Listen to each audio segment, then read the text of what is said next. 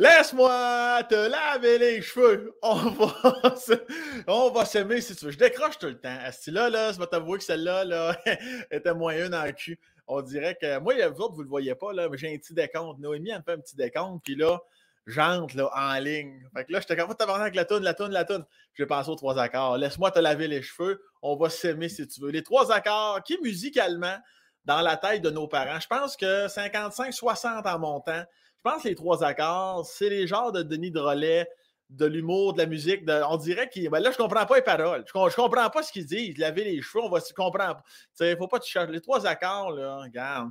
Serre ta papille de la logique, ouvre tes valves du laisser aller, puis c'est là que tu dégustes l'œuvre musicale des trois accords. Fait que voilà. Fait que je peux pas croire que tu connais pas ça. On a des gens de France, du monde des États-Unis qui nous écoutent, euh, qui parlent français, évidemment, sinon c'est long, c'est un petit temps. Faut dire que j'ai un accent assez international. Ça, ça favorise là, le fait que avec son Sam est assez spreadé au niveau là, euh, des trois coins de la planète. Moi, je dis trois coins. Parce que tout le monde dit quatre coins. Premièrement, la Terre est ronde, Asti. Slack-moi. Non, c'est pas, pas trois coins, c'est quatre coins. Il n'y a pas de crise de coin. C'est possible, ça? C'est pour ça que je dis trois coins. Tu n'as pas plus raison que moi, j'ai tort. Merci beaucoup. Alors, les trois accords, si tu ne connais pas ça, les gens en France qui nous écoutent en ce moment, euh, pas, Google, mais YouTube ça, trois accords, ouvre tes valves là, du laisser aller. Soit carpe diem au niveau du triolet, tu vas, tu vas te faire apprécier ça en cul. Je vais te le dire. Là. Ça, je vous vois les expressions parisiennes, là, tu, vas, tu vas aimer ça en cul. Ça, je pense ça vient de la section Est là, de Paris. OK, alors, mon invité d'aujourd'hui, Simon Bouliris. Simon Bouliris, que j'aime d'amour. Asti, ce gars-là, c'est un vrai petit. T'es pas sûr que ça va bien aujourd'hui, tu regardes ce gars-là, tu dis Ah oui, c'est vrai, Asti, la vie va bien. Son sourire, Asti, je l'aime, c'est ce que je te dis. Et si euh, comme d'habitude, c'était un nouveau sur Avec son Sam, tout le fait là, que ce gars-là, c'est un auteur prolifique, exceptionnel, puis en way down, puis garde tout ça. On peut en parler un peu au début. On va se placer les cartes au début. Après ça, on va s'en colisser. On va parler à Simon l'humain. Mesdames, messieurs, bon podcast!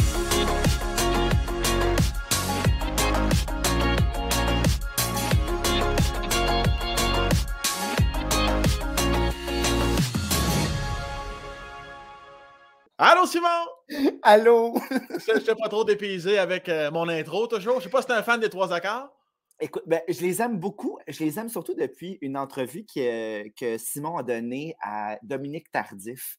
J'ai trouvé passionnant, puis j'ai réécouté beaucoup les albums, puis j'ai redécouvert les chansons, et ils ont vraiment un grand talent. J'applaudis leur écriture et j'applaudis leur mélodie, et j'aime beaucoup la voix de Simon. Je la trouve très mélodieuse.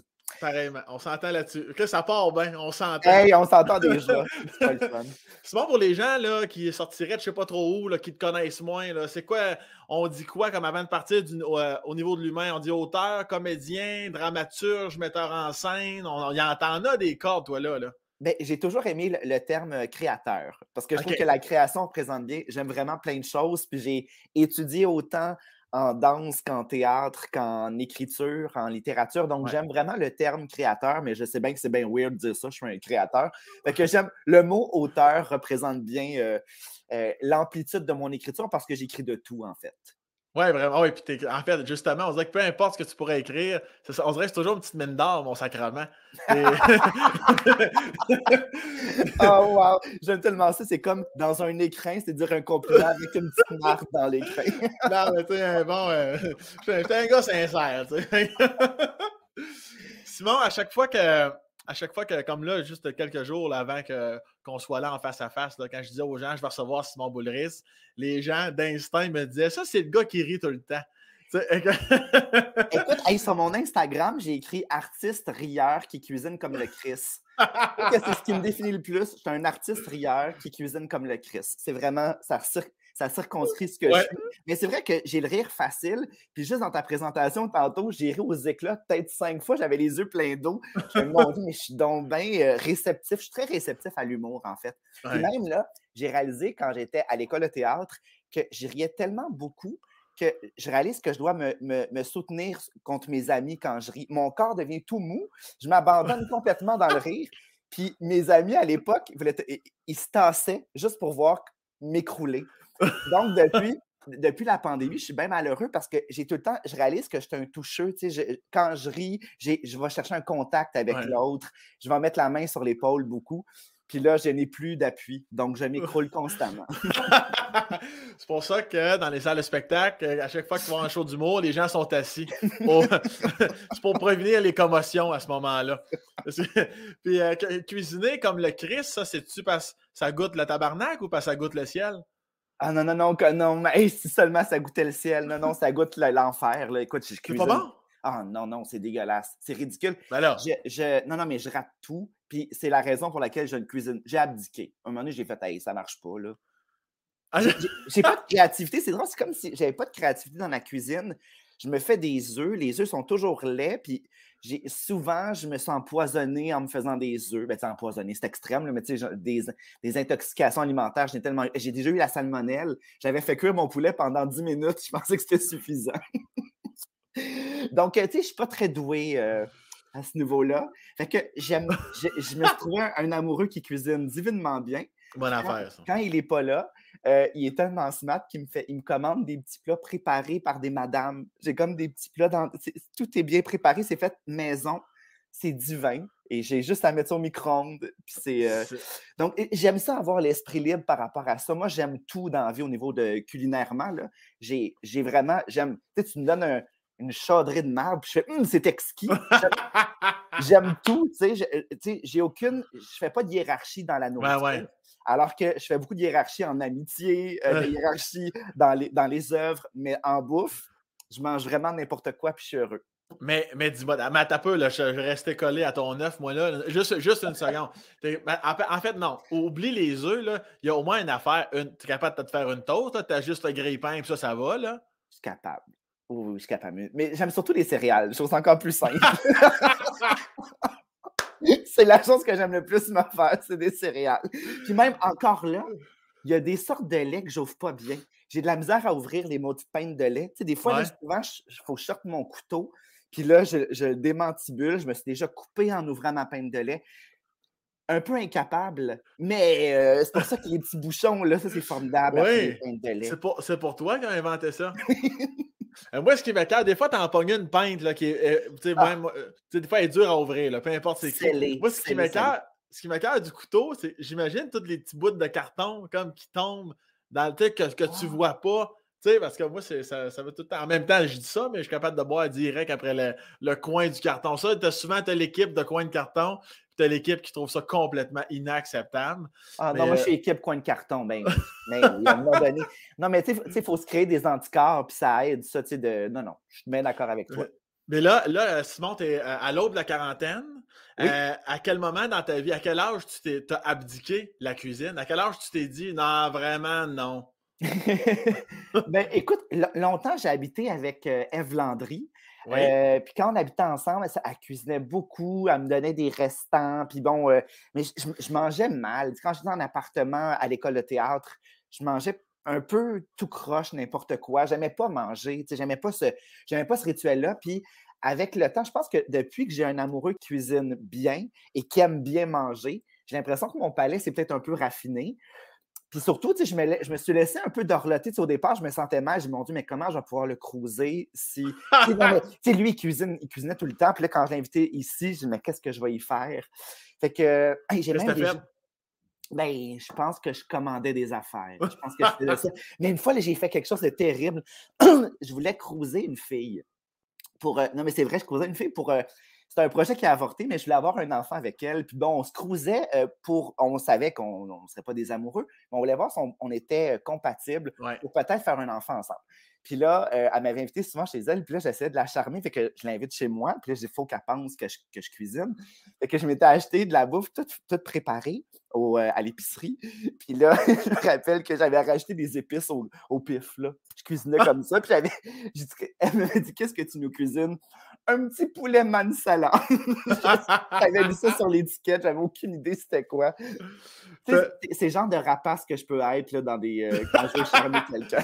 T'avais-tu caché, ça n'est pas sans rappeler la scène du film Madame Dotfire avec, euh, avec Feu Robin Williams, là, quand il cache les plats de resto puis il met ça dans des vraies assiettes pour faire semblant que c'est lui.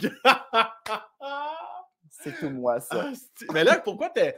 Évidemment, là, tu l'as dit, c'était pas une relation amoureuse, pourquoi tu essayais de la charmer? Ben, Juste pour, qu'elle accepte de te faire un ben, enfant? Mais pour qu'elle pense que je pouvais être un, père possible, un, un, père capable de nourrir ses enfants, que je me suis dit, je vais y faire un poulet manisala. ça n'a pas marché finalement. pourquoi non? À cause, à cause des mauvaises épices que tu as mis sur le poulet? Non, écoute, elle est passée au feu. A, tout perdu. Puis là, on devait, tu sais, on, était rendu à l'étape où on le faisait. Puis là, a tout perdu. Donc, j'ai laissé de l'espace. Puis finalement, euh, nos, trajets se sont un peu euh, ah, divisés. Mais quand j'ai rencontré mon amoureux, moi, j'avais encore ce souhait-là d'avoir des enfants. Fait que ça fait peut-être cinq ans qu'on est ensemble. Puis j'en avais parlé d'elle beaucoup trop rapidement, un peu intensément. Et lui, il est plus âgé que moi. Puis il avait fait une, croix là-dessus. Il avait fait, lui, son deuil. Il était fait depuis longtemps d'avoir des enfants. Puis là, j'ai. Je, sais que, toi, tu es, passé par là parce que, en fait, je sais que tu n'en veux pas. Mais euh, moi, ça a été douloureux accepter ça. Mais là, c'est accepté. Là, maintenant, je suis super serein. Puis euh, je réalise que oui, j'aurais aimé ça être un père. Puis je pense que j'aurais été un père très ludique, puis très généreux, puis mmh très investi. Mais je pense que j'aurais été aussi parfois tout croche. j'aurais pas été un, père parfait, assurément pas. Personne l'est. Personne l'est, assurément, c'est vrai, mais je pense que ce que j'avais tellement envie de faire, c'est-à-dire transmettre mes valeurs, puis transmettre tout mon amour, je pense que je le fais par les livres que j'écris. Clairement. Euh, je, me sens. je, sens plus ce vide-là. Je l'ai senti pendant peut-être un an ou deux, puis là, maintenant, j'ai l'impression que la transmission s'effectue autrement, puis je suis super serein dans cette décision-là. Vous, avez combien d'années de différence, toi et ton copain? Si toi, tu as 39 en ce moment? Lui, il a 45. 45, un petit 6 ans, fait que tu le, rends, tu le rencontres. Fait que lui, c'est ça, lui, était à l'aube de la quarantaine au moment de votre rencontre. Puis, euh, as-tu même déjà pensé comme Ah, c'est peut-être pas le bon, compte tenu quand tu voulais vraiment des enfants, là? Par le passé, oui. Rapidement, par le passé, quand j'avais un amoureux qui me disait qu'il ne voulait pas d'enfant, moi, c'était turn off à l'os. Puis souvent, je pouvais envisager, ben, c'est peut-être pas la personne qu'il me faut d'abord. Puis là, rendu à, il s'appelle Philippe, rendu à Philippe, ça cliquait tellement partout. Puis je me suis dit, ben, peut-être que je vais pouvoir le convaincre avec le temps. Puis c'est comme, c'est comme si c'est lui qui m'avait convaincu finalement avec le temps. Puis le constat que je fais, il est heureux. Je n'ai pas d'amertume j'ai pas d'animosité, j'ai pas de. J'ai même une forme de légèreté parce que je suis entouré d'enfants. Je réalise mmh qu'il y en a tellement plein d'enfants, puis je suis témoin de plein d'enfants qui évoluent, puis qui, qui, fleurissent, puis je trouve. Puis j'ai l'impression que je suis comme le, le, le mononcle fou de plein d'enfants.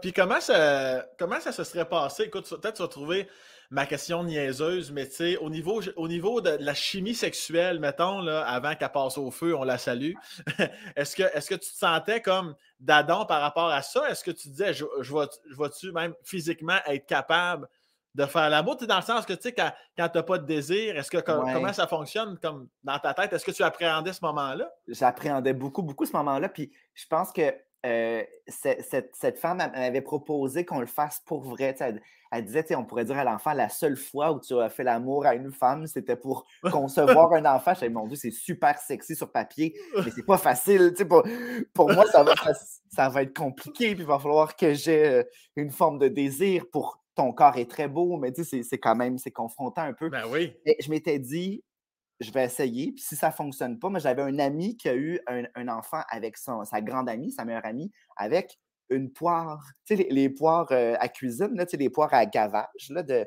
Ouais. Ouais, il avait éjaculé dans, dans l'éprouvette, dans l'espèce de, pipette. Ouais. Puis euh, c'était insérer ça là où il faut, avec les, jambes dans les airs, puis ça a fonctionné. Donc, il y avait quand même la possibilité de faire ça de façon artisanale avec euh, une petite Arrête donc, oui, il y a déchets dans la poire. il y a déchets dans la poire. Au niveau médical, toujours, là. Mais. Chris, j'ai jamais entendu ça de ma vie. Chris, c'est hot, pareil. Oui, mais moi, pour moi, c'était une possibilité. Je me suis dit, ben, je vais m'équiper d'une poire, puis euh, à défaut de cuisiner avec la petite poire, je vais faire ça. je vais mettre mon épice dans la poire. Est-ce que ça, est-ce que tu avais eu le temps d'en parler à des amis, des parents? Y a-tu une déception quand tu as dit, ouais, finalement, ça, non seulement ça se passera pas, mais j'en aurais même pas d'enfant? Est-ce que ça, ça a causé une déception ou tu avais gardé ça pour toi? J'avais fait un. J'en avais parlé à mes parents, puis. Euh, mes parents, ça les avait un peu surpris, mais je pense qu'ils sentaient que c'était quelque chose d'important. Puis j'avais, surtout à l'époque, j'avais beaucoup de temps. J'avais, tu sais, j'écrivais dans mes temps libres, je n'avais que ça des temps libres à l'époque. j'étais, tu sais, jeune trentenaire, je me, je me, j'avais vraiment envie de ça. Puis Mhm. donc, mes parents l'ont bien compris. Puis quand ça s'est avorté, quand le projet a été avorté finalement, euh, je pense que ça s'est comme juste édulcoré. Tu sais, ça, ça- ça s'est. euh. On en a. j'ai pas fait, j'ai pas fait le constat avec mes parents de dire j'en aurais pas. Je pense qu'ils ont juste déduit que c'était tombé à l'eau. Je, je leur ai mentionné qu'il y avait eu un problème avec dans, dans, dans la vie de, de mon ami. Puis on s'en est tenu là. Puis je pense que mes parents auraient aimé ça, quand même être grands-parents. euh, euh, parce que ma soeur non plus. Ma soeur, c'est ma voisine. Elle vit juste Ouais. à côté. Ma soeur n'a pas d'enfant non plus. Mais, euh, mais je pense que on est tellement sais, On, on a une famille où toutes mes cousines en ont. Donc, euh, Ouais. mes parents, je pense, en tout cas, ils m'ont, pas verbalisé ça, mais je pense quand même qu'ils ont. Ma mère a peut-être eu une petite déception. Je pense qu'elle Mhm. aurait aimé ça être grand-maman quand même. Est-ce que, est-ce que ta sœur, euh, elle aussi, tout comme toi, elle, euh, elle en a pas, puis c'est vraiment terminé elle aussi, c'est sûr que ça arrivera pas. Je pense que ma soeur est un peu plus comme toi. C'est-à-dire que c'était pas dans. Elle a jamais senti la pulsion, vraiment Ouais. pas. Euh, une fille super indépendante, euh, euh, super active, qui danse tous les. Elle, elle fait de la, de, la, de la salsa, de la merengue, et tous les soirs, elle danse. Puis bon. euh, donc, je, pense qu'elle avait un, un rythme de vie aussi qui s'y prêtait pas. Ouais. Alors que moi, j'avais un rythme de vie beaucoup plus près de ça. J'avais même de l'espace. Je m'étais, j'avais une chambre. tu sais, J'étais vraiment équipée. Je pensais à ça. Puis j'avais même beaucoup de livres pour enfants que je mettais à hauteur d'enfants. Je les mettais, puis ils sont toujours là. là. J'ai- Ah. plein de livres pour enfants qui sont dernière étagère en bas, accessibles. Je me dis, quand mes amis am- amènent leurs enfants, les livres sont Ouais. là. Ils peuvent se servir. Et parlons-en de ta sœur, justement, en retournant dans les années 80. À Saint... Toi, toi, t'es né à Saint-Rémy. Et euh, c'était comment? Parce que clairement, vous êtes deux personnes euh, assez énergiques. C'est-tu lourd que le Christ ou c'est un vrai conte de fées, votre relation? Ben, en fait, je pense que j'étais toujours derrière ma sœur. J'étais toujours dans ses pas. Puis euh, ma sœur, c'était l'artiste de la famille. Elle, elle- elle- elle voulait- elle chantait à la chorale, elle dansait, euh, elle, faisait du théâtre, puis elle écrivait. Et euh, j'étais toujours à je, je voulais faire tout ça, puis j'ai l'impression que j'avais pas son talent, que j'avais pas son. euh, tu sais, j'ai- j'ai tout le temps, je me rappelle qu'on allait au restaurant, on me disait qu'est-ce que tu veux manger? Je me dis, Vicky va manger quoi? Je vais toujours faire comme ma sœur. J'avais aucune personnalité. Je m'en suis magasiné une avec le temps, mais au départ, c'était vraiment dans l'ombre de ma sœur totale. Puis je passais vraiment inaperçu. J'étais un enfant très, très discret, euh, très effacé. Puis, euh, puis ma sœur a été un tremplin pour moi parce que c'est drôle, je fais tous les métiers que ma sœur voulait faire, puis elle n'a pas Ben fait oui. Ma sœur, elle voulait jouer, j'ai étudié à l'école de théâtre. Ma sœur, elle voulait écrire, j'ai écrit des livres. Ma sœur, j'ai vraiment l'impression que j'ai juste incarné son rêve en, en me la... en- J'ai fait parfait, je vais faire, je veux faire comme toi, sauf que moi, je l'ai fait pour vrai. je l'ai fait pour vrai. dans le fond, ce que tu essaies de nous dire, c'est que ta Vicky, c'est une crise de l'âge, dans le fond. c'est ça, ça qu'il faut retenir. Qu'est-ce- C'est qu'est-ce qu'elle fait, Vicky, aujourd'hui? Elle gère des projets artistiques. Elle est quand même dans le domaine artistique, mais plus elle est en communication, euh, en relations publiques, ces trucs-là. Elle a travaillé pour des magazines. Puis, euh, donc, elle gère des projets. Puis, euh, à l'occasion, on- elle a travaillé avec des amis, des collègues. Je pense que j'ai travaillé une fois pour elle, un, un tour, un- une, une séance de photos, je pense, une fois pour elle. ouais. Puis, euh, euh, que. Euh, non, Carlis, moi, t'as dit ma question. Elle est combien d'années plus vieille? Pas facile à dire. Elle est combien d'années Mon plus vieille que. On dirait, on dirait, tu sais, les questions d'enfants, quand, tu sais, quand je donne des conférences dans les écoles, c'est le genre de questions que je peux avoir. Votre sœur, elle est combien d'années plus vieille, M. Boulris? J'étais comme Chris, ça se peut pas, cette question-là. Verbe, sujet, confusion. Voyons, Carlis. elle, a, elle a deux années de plus que moi. Un, deux, les Deux- amis. deux a- Deux années. Donc, elle a, moi j'ai 39, elle a 41.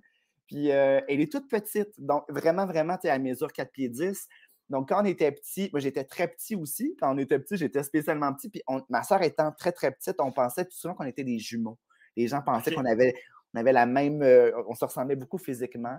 Là, on se ressemble plus du tout physiquement, c'est fini. Mais quand enfant, j'aimais ça. J'étais, oh mon Dieu, on pense qu'ils pensent que je suis le jumeau de ma soeur. Donc, j'avais beaucoup d'admiration pour elle. Ben oui. Puis elle, elle me, elle me traitait d'agrès tout le temps. J'étais son agrès. fait que, elle me valorisait pas du tout.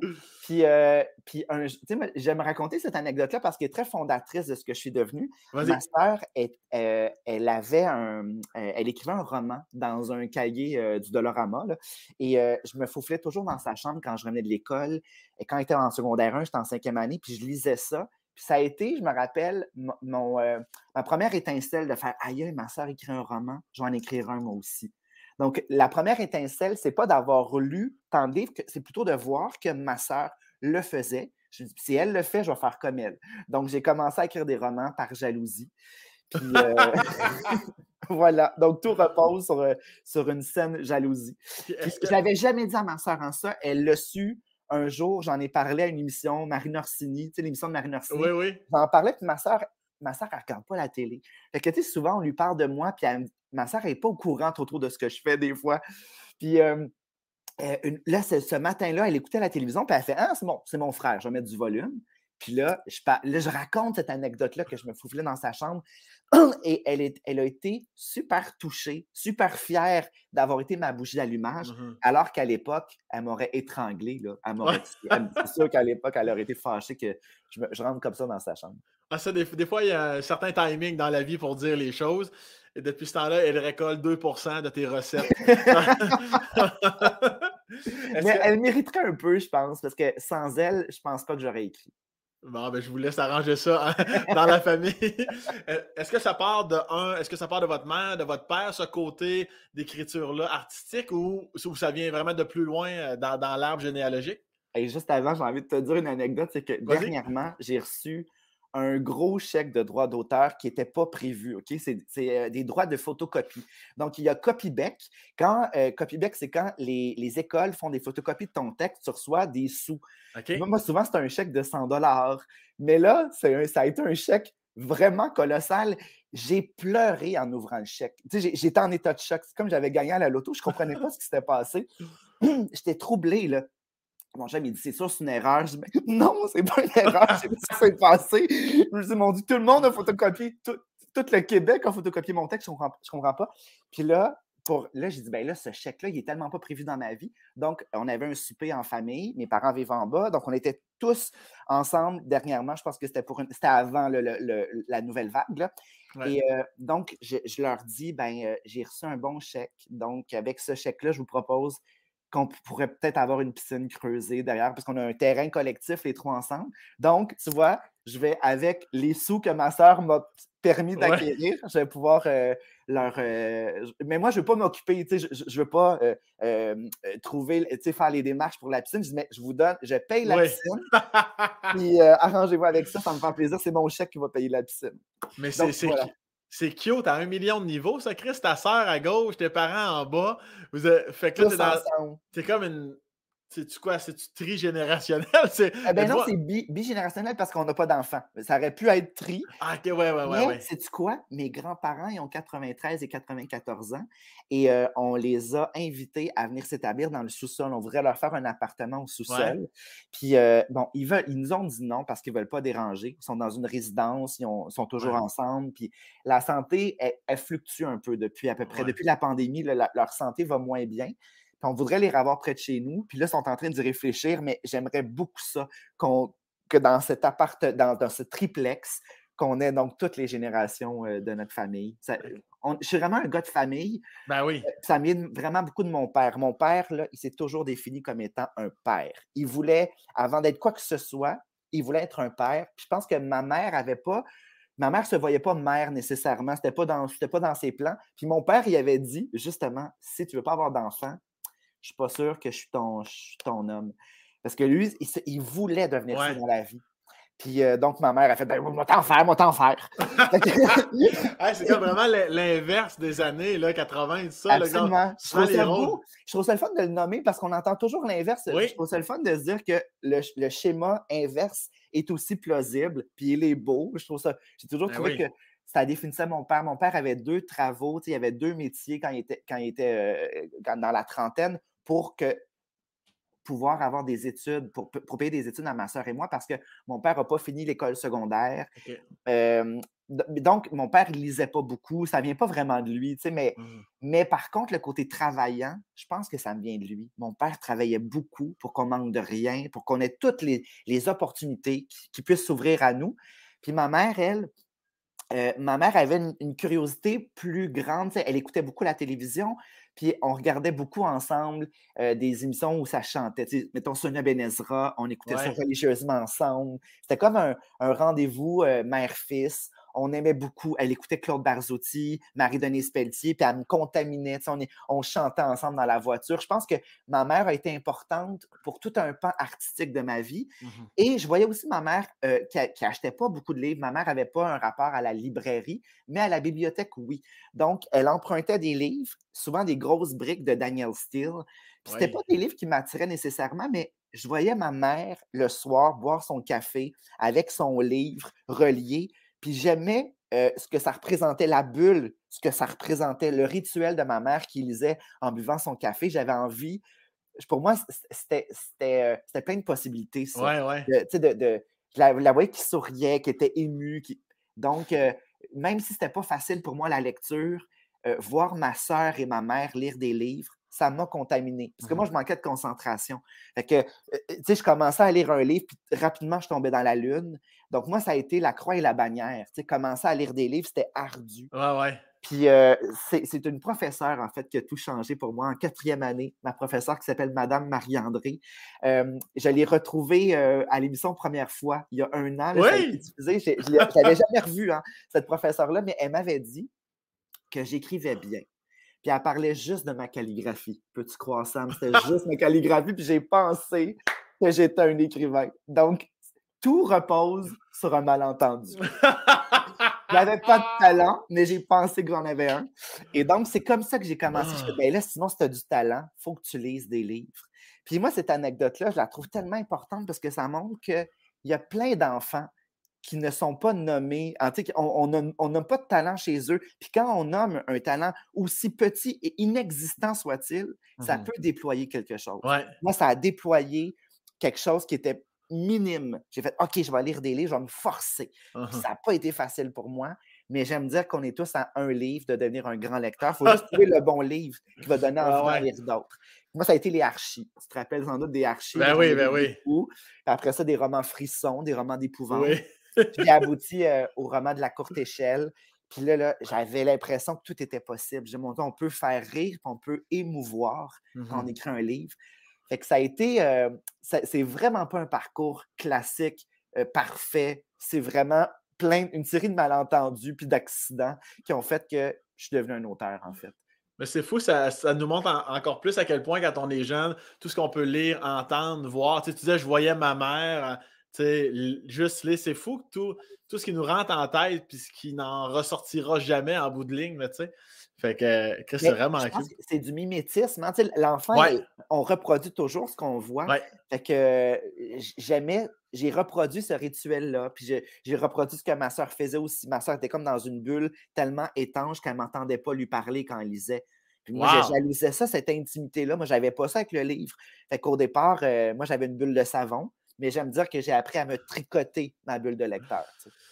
Vois-tu, ça, c'est quelque chose que j'ai jamais eu. J'ai peut-être pas trouvé le bon livre encore, mais même les gens sur leur téléphone, mettons, tu sais, euh, mettons, Hey Simon, euh, tu penses souvenir après-midi?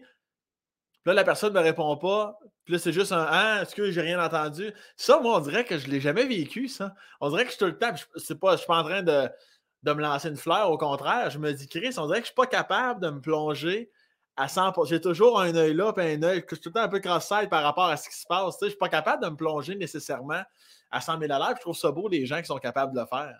Fait que toi, c'est jamais totalement immersif. C'est ça.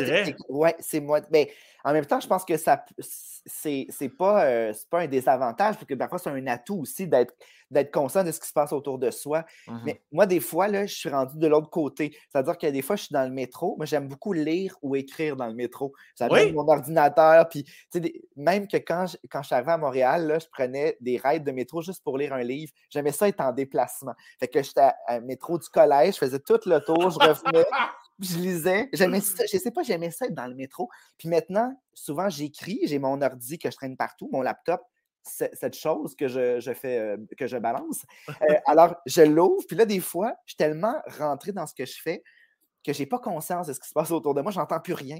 Puis là, des fois, quelqu'un quelqu'un va lire sur mon épaule, je vais faire Mais qu'est-ce que vous faites dans mon bureau? je suis dans le métro. Puis c'est comme si, voyons, il est bien intrusif. Mais quand Simon, tu es dans le métro, accepte qu'on lit sur ton épaule. ça veut dire que t'es vraiment comme dans ton monde à ce moment-là. Totalement. Puis pour un gars qui manquait de concentration comme moi, je ne sais pas comment j'ai pu passer de cet extrême-là, euh, c'est-à-dire que tout, tout, tout attirait mon regard. Puis être capable de focaliser totalement sur une chose. Maintenant, j'ai ce pouvoir-là. Mmh C'est fou. Puis t'étais pas. Euh, dans, nos années, il n'y avait pas vraiment de, de fameux TDA ces affaires-là. Crois-tu que tu l'étais un peu avant? Puis, whoop, comme tu viens de le dire, ça a comme flippé? Moi, je trouve ça délicat de se, de se auto-diagnostiquer quelque chose. C'est sûr que si j'avais reçu un. Je pense que c'était très possible. Vraiment. Mais tu sais, je ne sais pas, je n'ai pas eu de diagnostic, mais je pense que j'avais. je pense que je l'ai encore en partie. J'ai encore ça. C'est juste que je réussis quand je suis vraiment captivé par le livre que j'écris ou que je lis. Je réussis à faire abstraction de tout. ça, c'est juste des bulles, en fait, qui surviennent. Mais sinon, en temps normal, dans la vie, je peux vraiment, parfois, des fois, je, suis capable, je vais écouter, mettons, les nouvelles en écrivant, puis en faisant autre chose aussi. je suis capable de faire parfois trois affaires en même temps. Puis j'ai l'impression que j'ai. Des fois, tout se mêle un peu. je peux écouter la radio, puis en même temps écrire. Des, puis des fois, je oh non, là, attends, j'écoute plus là, depuis deux minutes la radio. Mais quand même, je trouve que pour moi, c'est comme une espèce de qualité de réussir à faire plein de choses en même temps. Ah oui, ben être toujours comme ça. Et tantôt, Simon, je t'ai posé une question, puis tu me dis Attends, juste avant, je veux te raconter. Te souviens-tu de la question que je t'ai posée? Oui, tu m'avais demandé euh, qui dans la maison. Que tu vois comment été habile parce que je suis parti de mon anecdote et j'ai répondu à ta question dans l'anecdote. La, dans j'ai parlé de livres. ah, mon père, il travaillait. Ma mère, elle lisait. Puis, oups, finalement, j'ai fini par répondre à la question. Une vraie machine du calice. fait que ça, c'est réglé. c'est fait. Asti, mon gars, là, je t'ai impressionné. Vraiment... Normalement, c'est moi qui maître de tout ça, mais là, là je suis content. une fois, là, j'étais, je faisais un salon du livre euh, en, en, Abitibi, je pense. Euh, ah non, je vais pas nommer c'est où. Je vais pas nommer c'est où parce que c'est pas flatteur. Alors, ben, je, je, crois que tu voulais dire pas en Abitibi. Pas en Abitibi. Mais je pense même pas que c'est là. Je me rappelle plus c'est où. C'était dans un salon du livre. Pas vrai. Je me rappelle plus c'est où. Et, euh, et le, le, journaliste, euh, c'était une entrevue là, devant. Puis c'était vraiment. Il m'avait dit Tu réponds simplement aux questions. Le journaliste n'avait aucune question. C'était juste des faits. Il disait des faits, puis je me suis auto-interviewé, puis j'ai eu beaucoup de ah. plaisir. J'avais du plaisir de faire OK, parfait. Donc, il veut. OK, il dit ça, parfait. Je vais me, poser une question, je vais y répondre. j'ai fait ça tout du long. puis à la fin, quelqu'un m'a dit ça, c'était comme vous étiez auto-interviewé. J'ai fait oui, puis j'ai pas haï ça. Mais ça, là, ça, euh, moi, ça m'est déjà arrivé aussi. J'ai jamais compris ces gens-là. Euh, mais ils sont quand même chanceux de tomber sur des gens comme toi et moi, dans l'esprit présent, un peu ludique. Parce que moi, j'en connais là, qui a... Dégueu. Mais tu sais, c'est comme, alors, Sam Breton, ton spectacle au Pic Papel, on, on peut dire que ça roule bien depuis quand même plusieurs mois. Oui, on peut oui, dire ça. Oui, oui, oui. On totalement. Peut dire ça, puis on peut dire plein d'autres choses aussi. tu sais, il arrête de parler. Parfait. Je vais prendre le relais. Tu me lances la balle là, je peux parler le nombre de minutes que tu veux. Mais c'est ça. Ça, c'est que toi et moi, on a une générosité dans la réponse, puis ce qui nous permet de. Après, ce qui permet de les sauver, de leur sauver. Mais il y, en a des interviewés qui. Tu sais, mettons Roy Dupuis, là, ça aurait duré deux minutes, là, tu sais, il aurait fait. Ah ouais, ouais. Ouais tu l'as-tu ta question, Calis? mais, moi, souvent, j'embarque dans le jeu parce que je me dis, probablement, en plus que les gens ne verront pas nécessairement ça, les gens vont voir que Ah, Breton, il est plate en entrevue. Fait que j'essaye de sauver mon propre cul par rapport au fait que tu t'en crise de ton métier, on dirait. c'est bien intéressant. Je suis d'accord avec toi. C'est vrai que, c'est vrai que la, la, personne qui va se faire taper sa tête, c'est souvent l'artiste qui n'a pas été généreux, je mais les questions n'étaient pas généreuses non plus. en fait, on n'a pas dit qu'elle était absente, carrément. mais je reviens à, ton système de bulle mentale. Est-ce que ça veut dire que même plus jeune, tu allais souvent comme t'isoler dans ta chambre? Avais-tu souvent besoin de tes moments en, solo? Là, je te fais peut-être ici une allusion à tes premières fois, mais je te parle vraiment de, de tout, là, juste aller écouter de la musique, juste aller lire, ou ben non, au contraire, tu étais toujours avec ta soeur. Mais ma soeur me rejetait. Donc, euh, euh, ma soeur de temps dans ta chambre, je voulais, j'avais l'impulsion de rentrer pour la rejoindre, mais elle me chassait constamment. Tu sais, ma soeur était douée en amitié, elle avait toujours des amis chez elle. Puis une fois, je me rappelle, moi, j'avais pas d'amis, je n'étais pas du tout douée en amitié. Puis une fois, j'avais dit à ma mère, j'aimerais ça appeler quelqu'un. Puis là, j'avais j'avais voulu appeler une amie à ma sœur. Et ma sœur était fâchée. Elle dit Tu vas pas me voler mes amis. Tu sais, une fille de deux ans de plus que moi. Mais je la trouvais tellement gentille. Quand elle venait à la maison, elle était gentille avec moi. Ma sœur a dit Non, t'invites pas mes amis. Donc, j'étais souvent seule dans ma chambre et je n'étais pas malheureux. Tu sais, on a souvent l'image de l'ado ou l'enfant qui est reclus. Ouais. Et euh, moi, c'était. Euh, ça a déployé l'artiste complètement je, faisais tout dans ma chambre. Je chantais, je m'auto-interviewais. je pense que ça, c'est des années ah, de pratique, des années de pratique à s'auto-interviewer. Je pense que c'est là que tout a commencé. Euh, je m'étais fait même un sanctuaire dans ma garde-robe. J'aimais, j'étais pas du tout religieux, mais j'aimais le rituel religieux. Donc, j'avais plein de matériel. Je chantais à l'église, à la chorale à l'église. Donc, j'avais, par exemple, les prions en, prions ensemble, prions en église, ces trucs-là.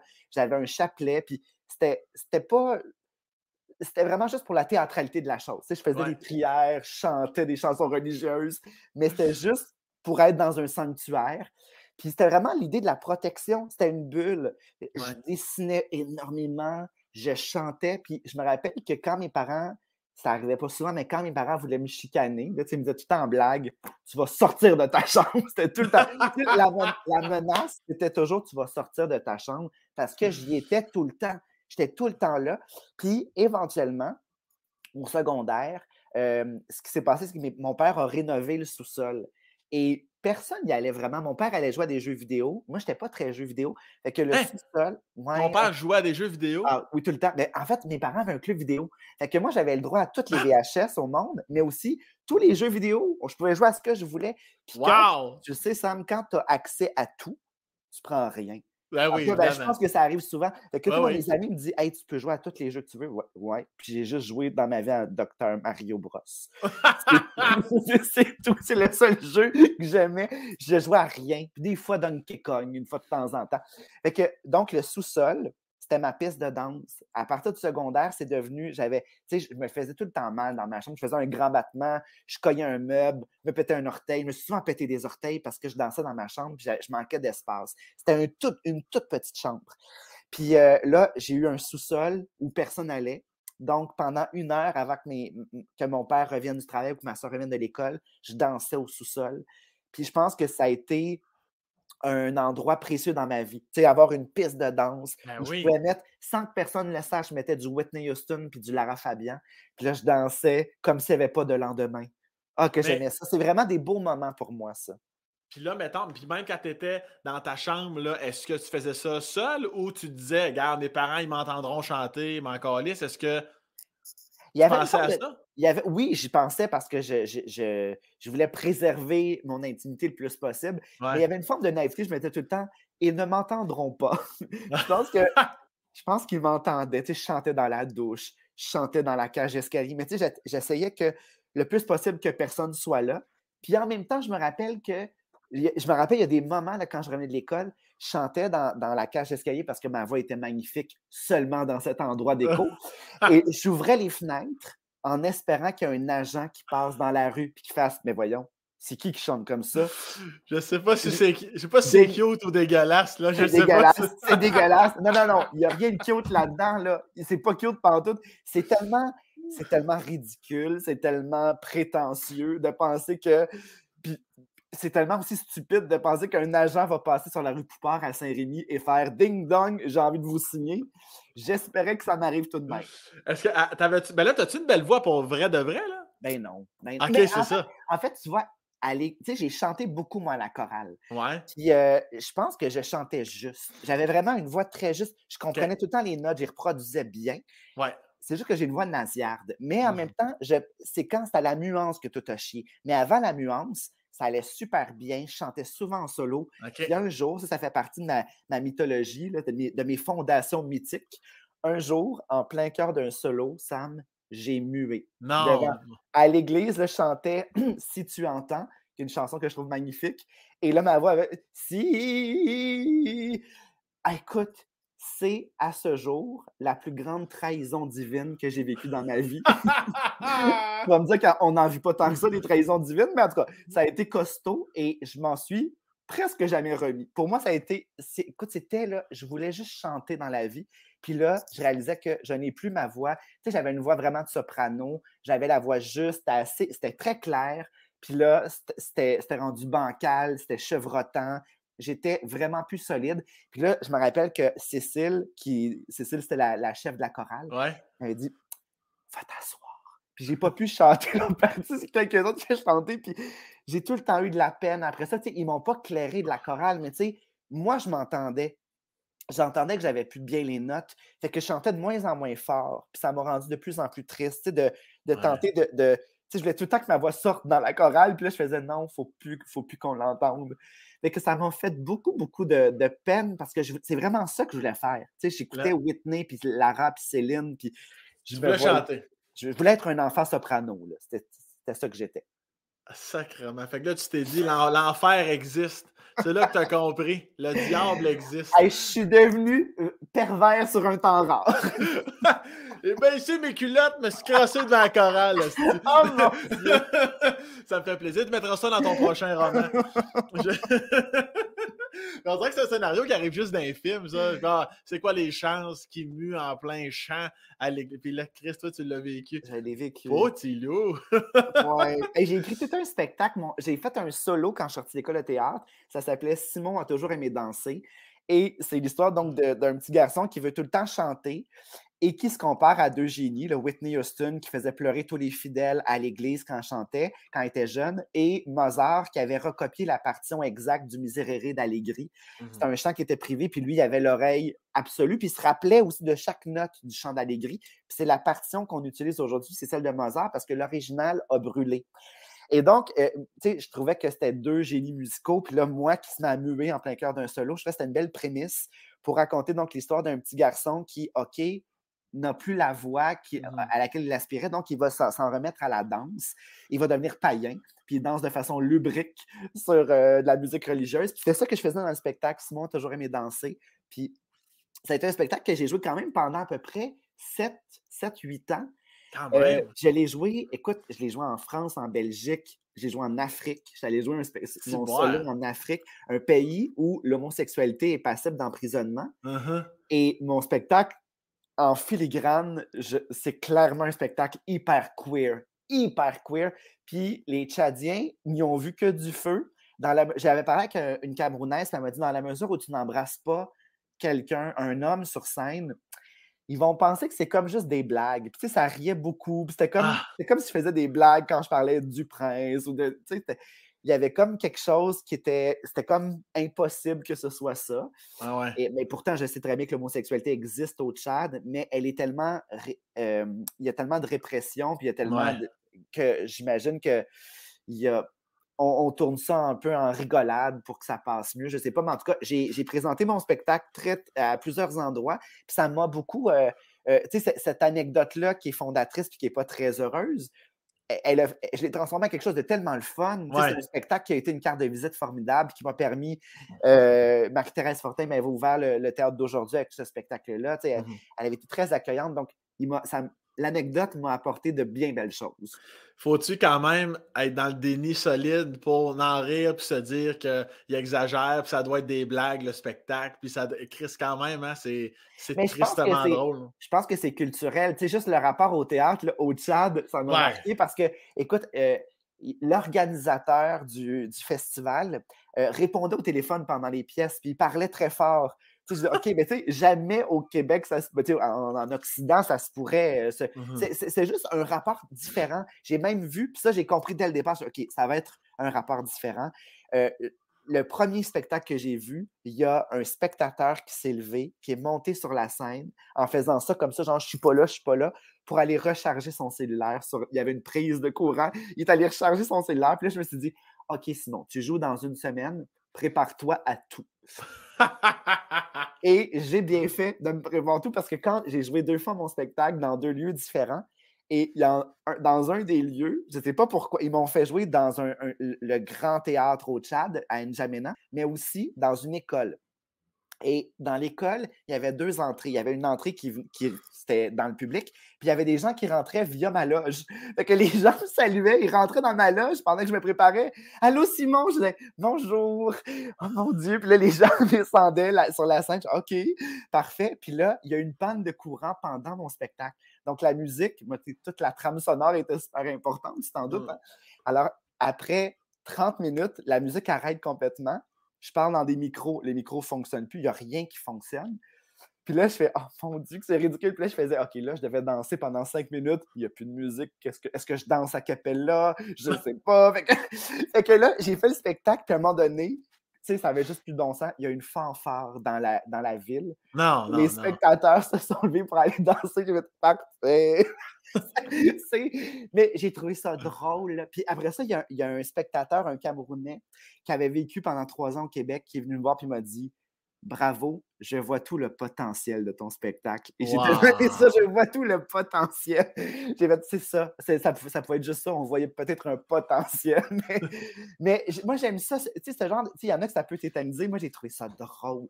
Je riais pendant. Je, pense que j'ai un, élan heureux pour ces accidents de faire, hey, moi, j'ai rapidement désacralisé tout ça en disant ce ah. n'est que du théâtre, ce n'est qu'un roman, ce n'est qu'une entrevue télévisée. Des fois, ça m'arrive de me planter, mais je me dis toujours, hey, je suis pas chirurgien, il y a pas, mmh. j'ai pas de vie euh, entre les mains. je relativise beaucoup. c'est drôle.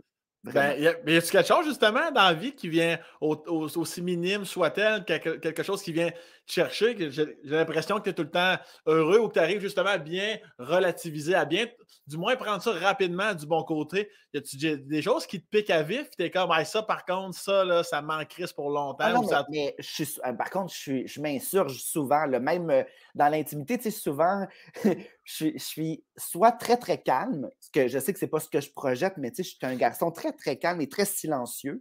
Quand je suis à la maison, là, vraiment, une fois, Michel Tremblay avait dit à mon chum, hey, il doit pas être facile à vivre en Boulris. Puis euh, mon chum avait dit non, il est même un peu trop plate à vivre. je suis vraiment plate à la maison. Là. C'est, pas, pas un festival, pas en doute. Mais aussi, dans, en même temps que je suis très calme, en même temps que parfois je me fâche facilement. Puis ce qui me met hors de moi, la chose la plus niaiseuse, c'est quand je perds à Dr Mario contre mon chum, je deviens un monstre. Mais tu sais, vraiment un monstre, tellement qu'un jour, ma soeur, qui est ma voisine, ma soeur a pensé appeler les policiers.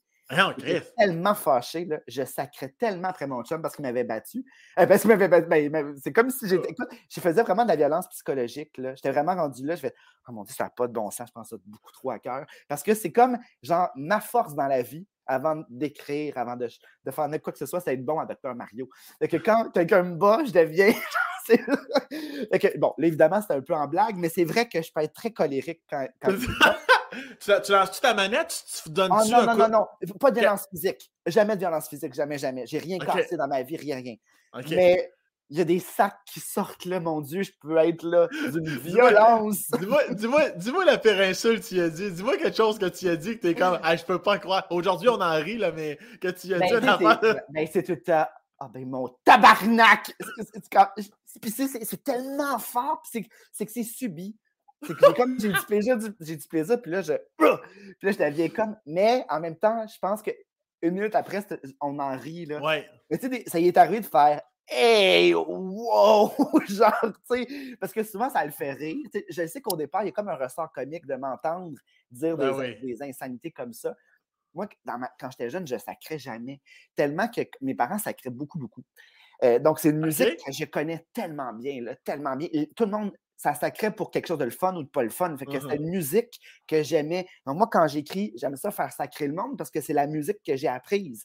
Je m'en suis détaché longtemps quand j'étais en littérature. Au départ, je voulais, je voulais m'en éloigner. Puis finalement, j'ai, au contraire, j'embrasse ma langue maternelle qui inclut beaucoup de sacre.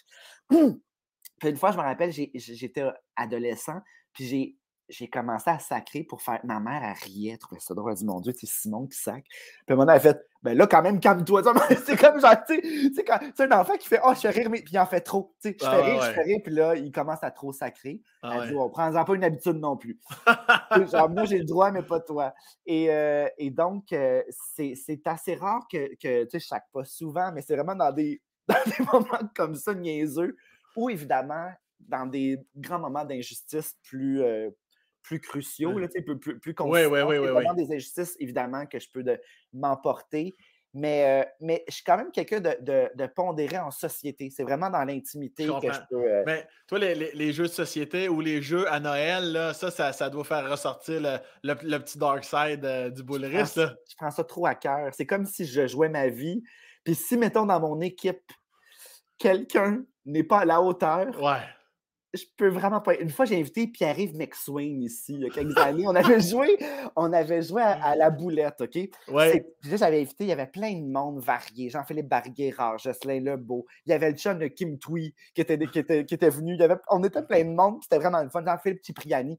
Puis là, puis arrive McSween et débarque, puis là, il pense qu'on va manger des boulettes. Puis là, moi, j'ai pas de bouffe, j'ai juste des, un bol de chips. Il connaissait pas le jeu de la boulette. Fait que là, je réalise qu'il a pas mangé, mais il l'a dit à la fin de la soirée. Il avait tout fini le bol de chips. Il, il, a comme catché que c'était un jeu. Puis il était, il était pas mauvais. Il n'avait pas le rythme qui me convenait. il était trop assis, trop calme. Moi, si tu déboulettes trop lentement la boulette que tu as prise, ça se peut que je te, je te, pitch une injure. Donc, vraiment, je deviens tellement Rubicon de la face, j'ai plein de veines, j'ai un bouquet de veines qui, qui dans mon cou. C'est comme s'il faut vraiment que tu sois dans, dans mon jeu, dans mon, à mon niveau. Et là, oh, on a ce, ce, niveau-là. Donc, je suis un peu psychorigide dans le jeu. Puis je sais que Pierre Hébert est comme moi. On s'en était parlé. Il y a le même, la même euh, euh, ferveur, la même ferveur dans le jeu. Voilà. Mhm. Ouais, euh, j'en avais parlé aussi avec Véronique Cloutier. Euh, Ose Pascal, justement, et Ciboire. Elle avec, c'était un coup de poing sur la table, puis il va donc chier mon tabarnak. Euh, on pourrait jouer ensemble. je suis ah sûr que Véronique et moi, on serait bien bons dans mes équipes. parce qu'on prend ça trop à cœur. moi, moi, avec, je suis de si je, je, je m'auto-ouvre la porte, là, moi, avec, je, suis à une certaine intensité de justement à ça, là. Je comprends que tu ne vas pas déchirer, on ne sera pas plus avancé, mais je connais quand même un tempo tabarnak. Ou maintenant, les gens qui lisent un mot. Alors, je ne serais pas capable. Tu m'as gelé. mon frère. Tu sais, quelqu'un qui fait juste qui se passe des commentaires à lui-même. Ouais, mais c'est que ça. Non. Hey, Chris, quelque chose, tabac.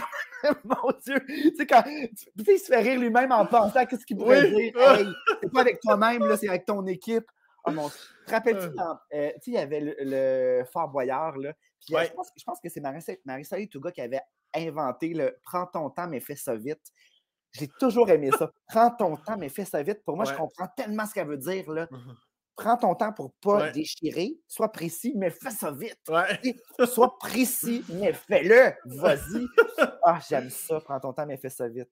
puis si on reste dans, le côté ludique, comment ça se passait? Euh, les vacances d'été? Chez les bouleristes ou ben non, les fins de semaine, euh, tout ça, comment la chimie, les quatre ensemble, comment ça se passe? Bien, mes parents travaillaient beaucoup, beaucoup parce que, euh, tu sais, quand tu as un commerce, mes parents avaient acheté un club vidéo quand j'avais peut-être 8 ans, 8, 9 ans. Fait qu'on était toujours beaucoup, tu sais, une semaine sur deux, euh, mon parrain et ma marraine avaient le jour où mes parents ne travaillaient pas. Donc, mes parents travaillaient toute la semaine, puis un week-end sur deux.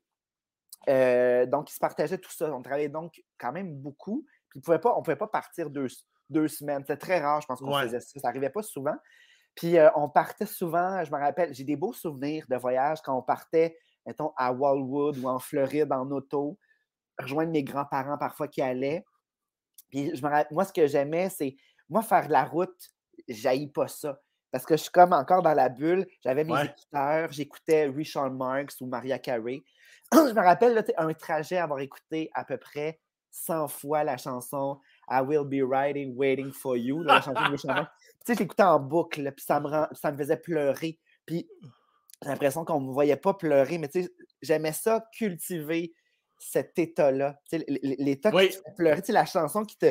Tu as, les yeux pleins d'eau, puis tu, tu, la réécoutes. Tu sais, c'est comme l'équivalent, ça serait écouter du Adèle en boucle. Moi, je comprends bien écouter Adèle en boucle parce que c'est pas.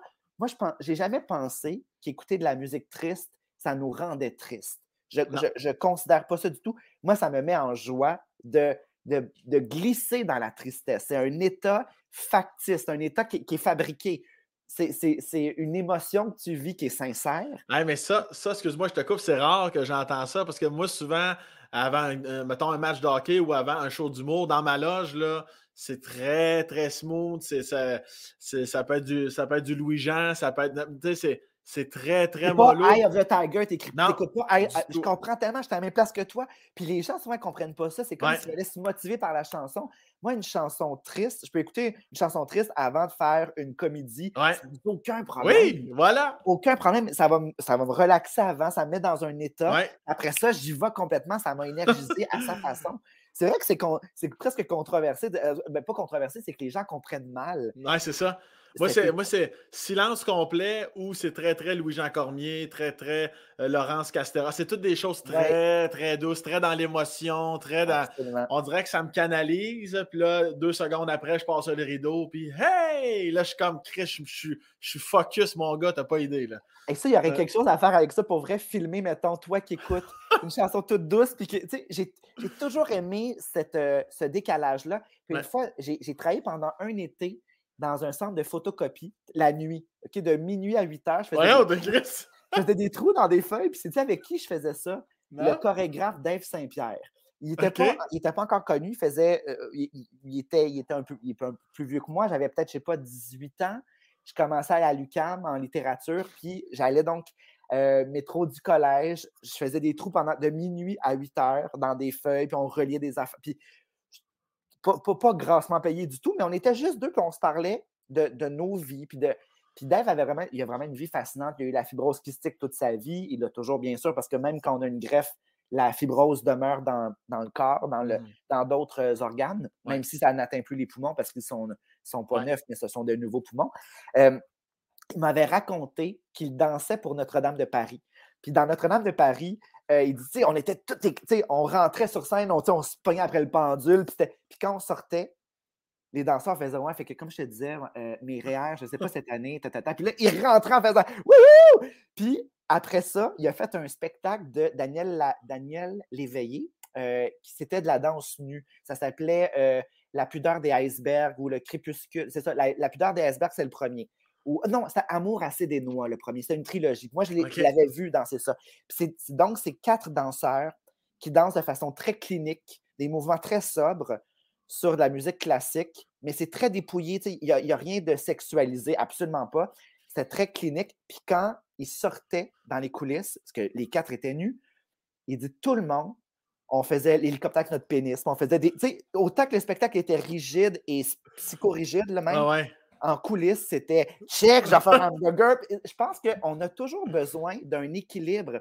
Pour moi, j'ai compris par Dave Saint-Pierre que dans la, en coulisses, tu as besoin de, de la soupape, il faut, faut, faut Ouais. qu'on aille de l'autre côté. Moi, j'ai fait du théâtre jeunesse pendant à peu près 10 ans. Je faisais, j'ai, fait, j'ai gagné ma vie avec le théâtre jeunesse. Puis tu t'en doutes, les plus grandes les grivoiseries, les plus grandes choses, les plus grandes vulgarités que j'ai dites dans ma vie, ça a toujours été en coulisses Ah de ouais. spectacle pour enfants. On dirait que comme on rentre dans une grande tendresse, dans un, on a besoin d'aller dans l'autre excès. Puis quand je jouais pour adultes, au contraire, c'est ça, je pense, c'est un jeu d'équilibre qui est très sain, je trouve. Ben, c'est pour ça, tantôt, quand tu me dis, euh, tu sais, les gens pensent que je suis toujours excité comme ça, sais, puis un peu intense, mais chez moi, je suis comme, ben, je te comprends à 100 000 à l'heure parce que moi aussi, je pense que la plupart des artistes, on est un peu comme ça, dans le sens, moi aussi, quand je reviens chez nous, là, relative- c'est sûr, si j'ai des, gens de la visite de la famille, je recommence, c'est plus fort que moi, j'y vais dans le gag, je fais rire le monde, mais sinon, tout seul, moi, euh, je peux passer deux heures couché sur mon divan, euh, juste relaxer, un fond de musique, une petite chandelle, je,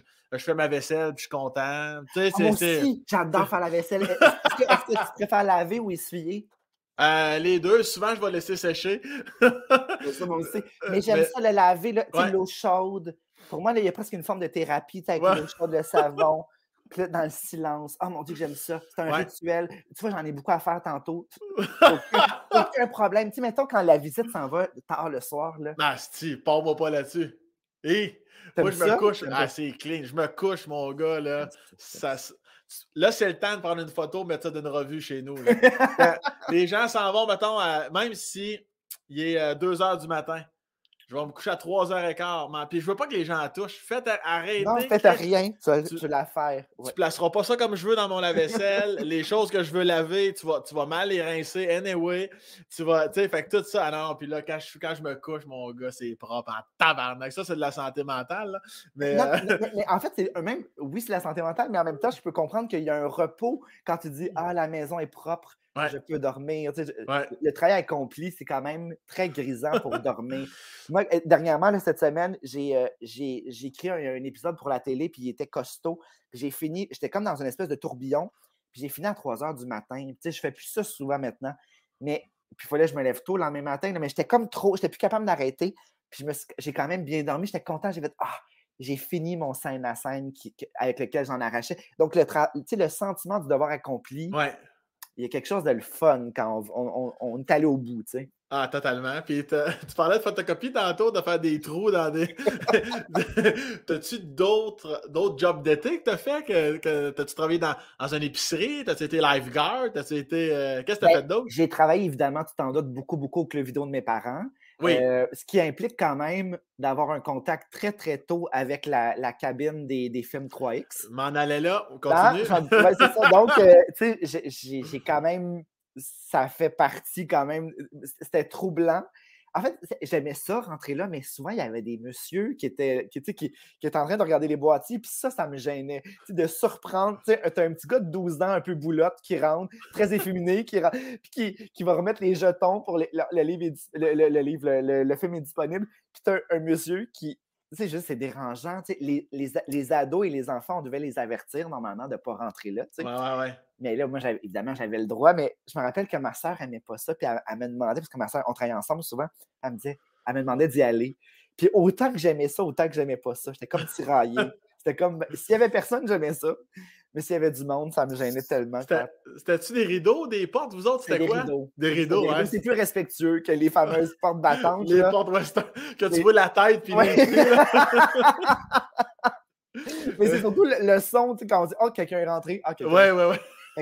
c'était des petits rideaux vaporeux. Mais, euh, mais j'ai quand même fait un peu mon éducation euh, sexuelle visuelle dans cette. Ah c'était comme une grosse, grosse cabine téléphonique. C'était pas si grand, là. On n'allait pas. Dans, moi, je viens de Saint-Rémy, là. C'était bon. C'était pas immense, mais il y avait quand même une, une bonne. Tu sais, puis avant Internet, là, tu t'en doutes que les gens. Ah oui. ça marchait bien, là. Ah Ça marchait très bien. Fait que euh, j'ai travaillé donc longtemps avec les vidéos. J'aimais ça. Moi, j'ai l'impression que j'ai développé un amour de l'archivage au club vidéo parce qu'avant Internet, là, Internet commençait, mais tu sais, je n'étais pas encore très bon avec ça. Fait que, mettons, ah, Woody Allen, j'ai vu ce nom-là sur un autre boîtier. Puis là, ah! j'allais chercher, mais ah, Moira Kelly, cette actrice, j'ai vu son nom. Fait que je faisais juste, je regardais tout, le temps les, distributions. Mmh puis je regardais aussi, bien sûr, les films, mais quand je travaillais, j'aimais beaucoup ça. En attendant, je lisais tous les boîtiers, les résumés d'histoire. Donc, j'aimais ça, les résumés, les synopsis, puis voir les distributions, puis les noms qui revenaient. Je faisais des liens que je pense que ça a développé un côté un peu euh, archivage dans ma tête. Ben, c'est ça. Que j'aime beaucoup. Puis après ça, quand euh, j'ai travaillé dans un champ, euh, comme j'étais à Saint-Rémy, il y avait des champs de fraises puis de framboises. Fait que j'ai cueilli des fraises et des framboises pendant plusieurs étés. J'ai même cueilli des fleurs. Ah ça a l'air super poétique, mais c'est la pire job que j'ai fait dans ma vie. Pourquoi? Écoute, tu as le dos cassé, tu passes la journée comme, tu sais, penché comme ça, à cueillir des fleurs, puis évidemment, j'avais une immense, des ampoules à n'en plus finir parce qu'on coupe tout le temps la fleur ici. Ah. Fait que j'avais, c'était presque en sang. J'avais des gants de jardinage, puis ça les, ça les fendait tout le temps, puis je commençais à saigner. Puis je me faisais souvent parfois piquer par des abeilles, ça pouvait arriver. Puis j'étais tout seul dans un immense champ, puis je ne pouvais pas écouter de musique. La propriétaire ne voulait pas parce qu'elle trouvait qu'on travaillait moins vite quand on écoutait de la musique. que, ça aurait pu être catastrophique, mais je chante. Il n'y avait vraiment personne que je chantais dans le champ de fleurs. Ça avait l'air très poétique, mais pour vrai, des mots d'eau, puis des. Euh, c'était piqûres. des piqûres. C'était pas, si, pas si le fun que ça. C'est moins poétique qu'on pourrait penser. Puis après ça, j'ai fait. Euh, oh, que c'est ça? Est-ce que tu entends? Non. Ah, ok, non, c'est chez mon père. Ah, mon père est en train de réparer la, salle de bain. Euh, ah. ah dans un camp de jour, évidemment, le, classique. Ah non, avant ça, sais-tu quoi? J'ai travaillé dans une caisse populaire. Puis j'ai adoré ça. J'ai tellement hein? aimé ça. J'aurais pu faire ça toute ma vie, puis j'aurais pas été malheureux. J'étais responsable, j'ouvrais, je, je, dépouillais le, guichet des, des, euh, des, des, guichets automatiques, là, toutes les enveloppes. Je devais m'assurer que le montant, le montant déposé était raccord avec ce qui avait été euh, écrit. Puis je trouvais là, plein d'affaires étonnantes, genre des, lettres de je suis désolé, j'ai un problème d'argent, j'ai déposé Ah. cette feuille, mais j'ai besoin de retirer. Écoute, des, des, des beaux, des beaux moments, ben, des beaux moments, tu sais, des, des moments d'humanité. Ouais, ouais, Puis, ouais. Je travaille avec, une- avec plein de madames euh, à l'air climatisé l'été. Mon Dieu, que je les ai aimées. C'est- Moi, ces madames-là, là, tu sais, qui n'aimaient pas leur. Pendant, on, on dînait, elles parlaient tout le temps contre leur job. Je les sentais pas toujours heureuses, mais je les aimais, ces madames-là. Mhm. Puis je réalise que dans mon théâtre pour adultes, souvent, j'ai des personnages de caissières. Vraiment. Ma mère a été caissière euh, d'abord euh, au club vidéo, puis après ça, dans un IGA. Mhm. Mais j'aime ça, moi, des caissières qui sont dans leur break de, de lunch, puis qui parlent entre elles. Je les écoutais, là, je les trouvais fascinantes. Je les aimais, ces madames-là. Fait que j'ai bien, bien aimé ma job, d'être à l'air climatisé, c'était plus pour moi, puis d'être. Puis, tu sais, moi qui n'ai pas bon en mathématiques, mais tu sais, je fais juste. J'ai un côté très euh, clérical, j'aime ça faire de la paperasse. Moi, mettons, quand c'est le temps des impôts, j'aime pas que ça balance, mais j'aime avoir ma, ma brocheuse, ma perforeuse, tout mon matériel. J'aurais pu devenir une petite secrétaire, j'aurais été tellement heureux. là. C'est un moment que j'adore de faire. OK, je fais ma facture, j'ai mon, mon feutre parfait, c'est le bon montant, je vais coller mon chèque. Ah, ça me rend heureux. Ça me vient de là, de la caisse populaire à Saint-Rémy. J'ai adoré ça. Je pense pour vrai, j'aurais pu faire ça dans la vie. J'aurais pu faire ça. Mais j'avais quand même une espèce de pulsion d'ambition, mais je ne veux pas dire qu'il n'y a pas d'ambition là-dedans, mais j'avais des ambitions artistiques. Ouais. Mais, mais mon amour pour ce- cet univers-là, il est présent partout. J'ai toujours des personnages de caissiers puis de caissières. Ah, mais que puis, je, reviens aux lettres dans les guichets, c'est c'est tristement cute, ça là. Les gens écrivaient en voulant dire donnez-moi du cash, mais je prends le temps d'écrire Asti, c'est Parce qu'à à l'époque, là, on pouvait, tu sais, on déposait, puis on retirait tout de suite après. Tu sais, ça marchait beaucoup quand ça a commencé, c'était comme ça. Donc, tu pouvais déposer faussement de l'argent puis la retirer. Ben après. oui, ben oui. Donc, les gens écrivaient des lettres. C'est, c'est, t'as, bien raison, c'est cute, puis c'est touchant, puis c'est Ben triste oui. à la fois. Fuck Dusty. puis, avant, tu disais, t'as peu, t'a- t'avais nommé, t'as dit, ah non, avant, j'ai travaillé dans une caisse, puis après ça, il t'en manquait un, là. Après ça, il me restait dans, un, euh, un, un camp de jour. C'est ça, Un c'était quoi ton camp de nom? jour. Wistiti. Oui, c'est- T'es tellement Wistiti, c'est mon. T'as- As-tu aimé ça ou ça, ça t'a tapé sur le show? J'ai aimé ça, ça m'a épuisé. Pour moi, c'est, euh, j'ai réalisé que c'était. euh, c'était presque une, c'est une mission. C'est une mission d'être dans un camp de jour. Puis euh, j'ai. En, en même temps, c'est que la première année, j'étais dans le camp théâtre. Puis j'aimais beaucoup ça. tu sais, j'a- J'adorais les enfants. euh, mais ça, je, rentrais là, tu sais, on- ça finit pas si tard que ça. J'étais brûlé. Il fallait que j'aille me coucher. Je dormais deux heures, puis après ça, je me. Puis le pire, c'est que parce que c'était la troupe de théâtre, je devais chaque semaine écrire une pièce. Puis on ne l'écrivait pas ensemble, là. je l'écrivais le soir. Le lundi, on faisait des ateliers, j'écrivais une pièce pour eux. Puis là, je la réécrivais durant la semaine. Je passais mes soirées à travailler là-dessus, à travailler sur les pièces. Je fais, mais puis on est tellement pas bien payé. Je me dis, oh mon Dieu, je peux pas faire ça. Ça cet été-là m'a épuisé. Puis l'année d'après, j'ai fait Est-ce que je peux faire le camp art plastique? Et j'ai tellement eu plus de plaisir dans le camp plastique parce que, euh, pas- non, j'aimais peut-être plus le théâtre, mais le camp plastique, on faisait le. Tu sais, il n'y avait pas de rien en amont, puis Ouais. après en aval non plus, j'avais pas rien. Tu sais, mon cerveau, après ça, quand je sortais, je sortais, puis c'était fini. Ouais, ouais. J- moi, c'était euh, avoir l'esprit tout le temps occupé, puis je pensais Mhm. toujours, c'est comme si c'était mes élèves, tu sais, c'est comme, j'ai fait, oh mon Dieu, si jamais je deviens professeur dans la vie, je vais trop penser à mes élèves, là, tu sais, faut, Mhm. faut couper à un moment donné, là. Ouais. Fait que euh, j'ai beaucoup, beaucoup d'admiration pour les profs et pour les, les, puis les, les, euh, les moniteurs parce que c'est une ferveur constante. Ouais. Toi, est-ce que tu as fait ça aussi? Non. J'ai ben, déjà fait euh, comme pour aider des fois, mais non, mais je suis d'accord avec tout ce que tu viens de dire. J'ai un respect énorme, ça prend une patience. Faut, il faut l'avoir. Tu sais, les gens qui. ah, moi, je sais pas comment tu fais pour être humoriste, ça tombe bien. Je sais pas comment tu fais pour être prof. C'est chacun son domaine, mais Ouais. C'est toute qu'une profession. Honnêtement, là, chapeau à tous ceux qui nous écoutent. Là. Sacrement. Il faut, il faut vraiment l'avoir. Il faut vraiment être bon. Là. Hey, Sam, j'ai une anecdote pas pire, OK? T'as dit, être, t'as dit être humoriste, là. Moi, tu sais, je, je- je sais que je pourrais pas être humoriste. Je suis très conscient que j'ai pas ce qu'il faut, mais j'ai été courtisé quand même par un producteur il y a quelques années qui parce qu'il me trouve très drôle. Il m'a dit Simon, tu as un humour particulier. Euh, je pense qu'il y aurait un public pour ça. Est-ce que tu aimerais ça faire ton show d'humour?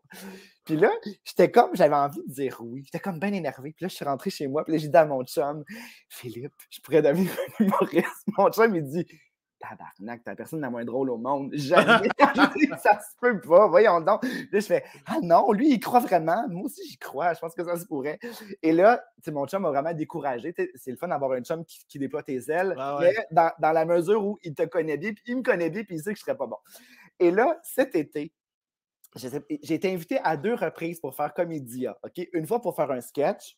Très facile, aucun problème. Je fais un sketch, je joue mon personnage, c'est le fun et une autre fois pour roaster les Dion. On m'a demandé pourrais-tu venir roaster les Dion? J'ai fait Oh mon Dieu, OK, mais tu sais, moi, des sketchs d'humour, j'en ai fait dans des petits événements, mettons, à l'heure est grave. C'était, Mais comme je ne suis pas humoriste, si j'avais pas le rire, c'était pas très grave, c'était c'est de la poésie. c'est comme, un entre-deux. C'était correct, tu sais, les gens riaient, mais tu sais, c'était. quand j'ai fait l'heure est grave, c'était parfait. Puis j'ai fait des petites affaires comme ça.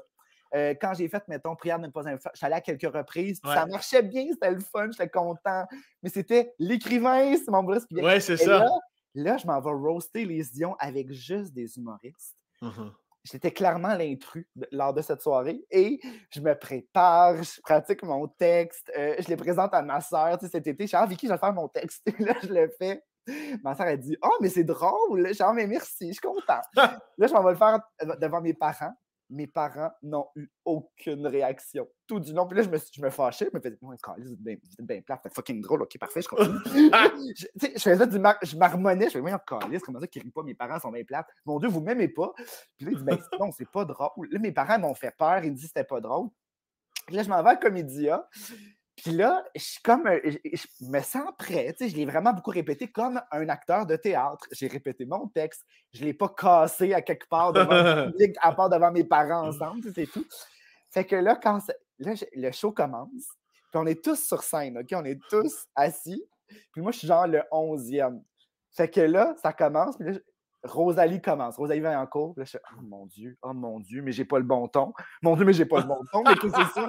Je suis bien trop soft. Moi, on m'avait dit, tu sais, les ions, sois pas trop violent. Je suis parfait, j'aime pas ça, je vais aller doucement.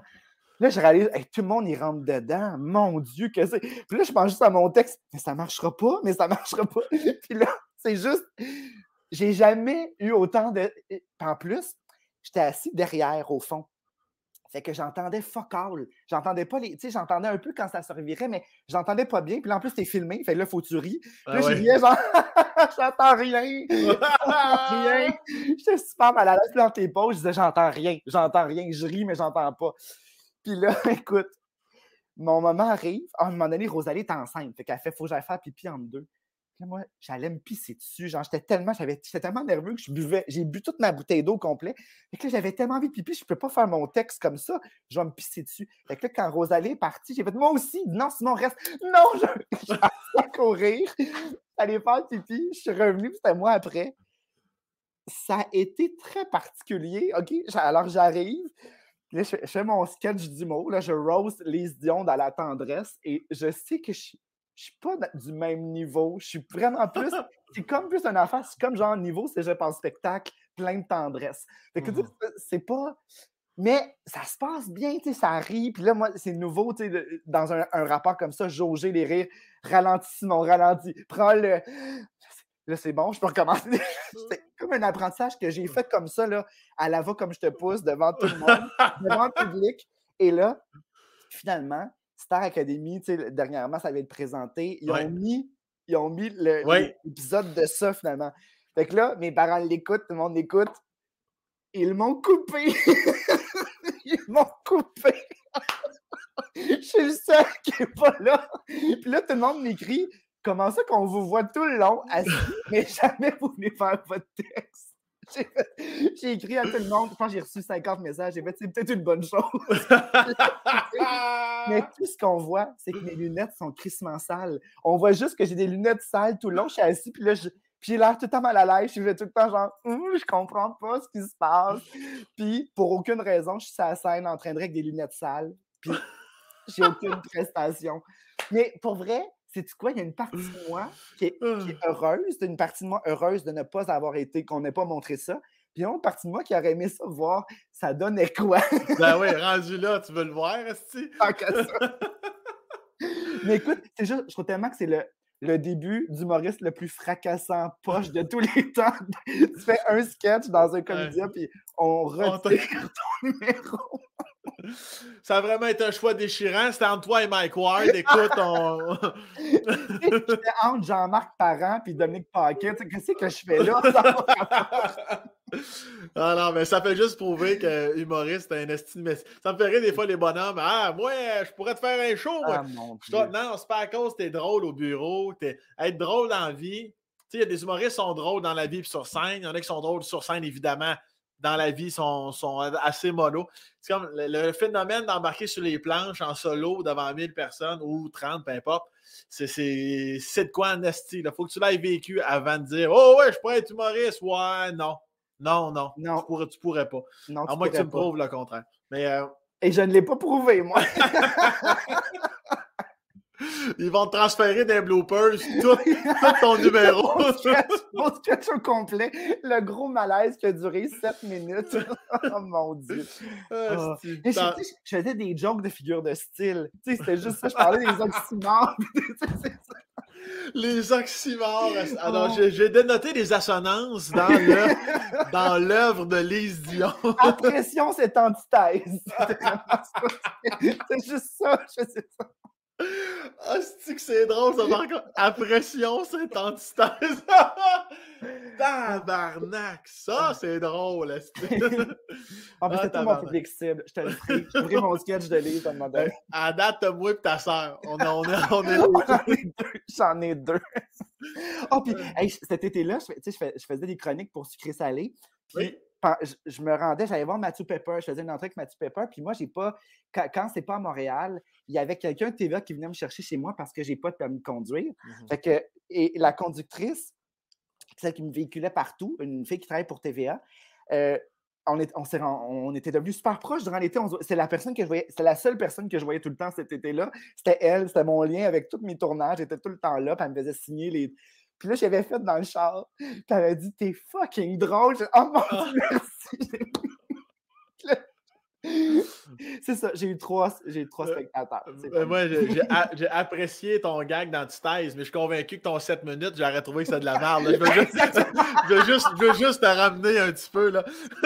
oh, T'as Mélanie Ganimé qui me dit après, euh, tu l'as cassé où ton texte? Je l'ai cassé où? Elle me dit, tu l'as fait au bordel? Le bordel. c'est parce qu'il y a tellement de niveaux en plus. Mettons, là, hmm. tu sais, mettons, tu, tu, peux dire à quelqu'un, c'est drôle. Tu sais, ton texte est drôle.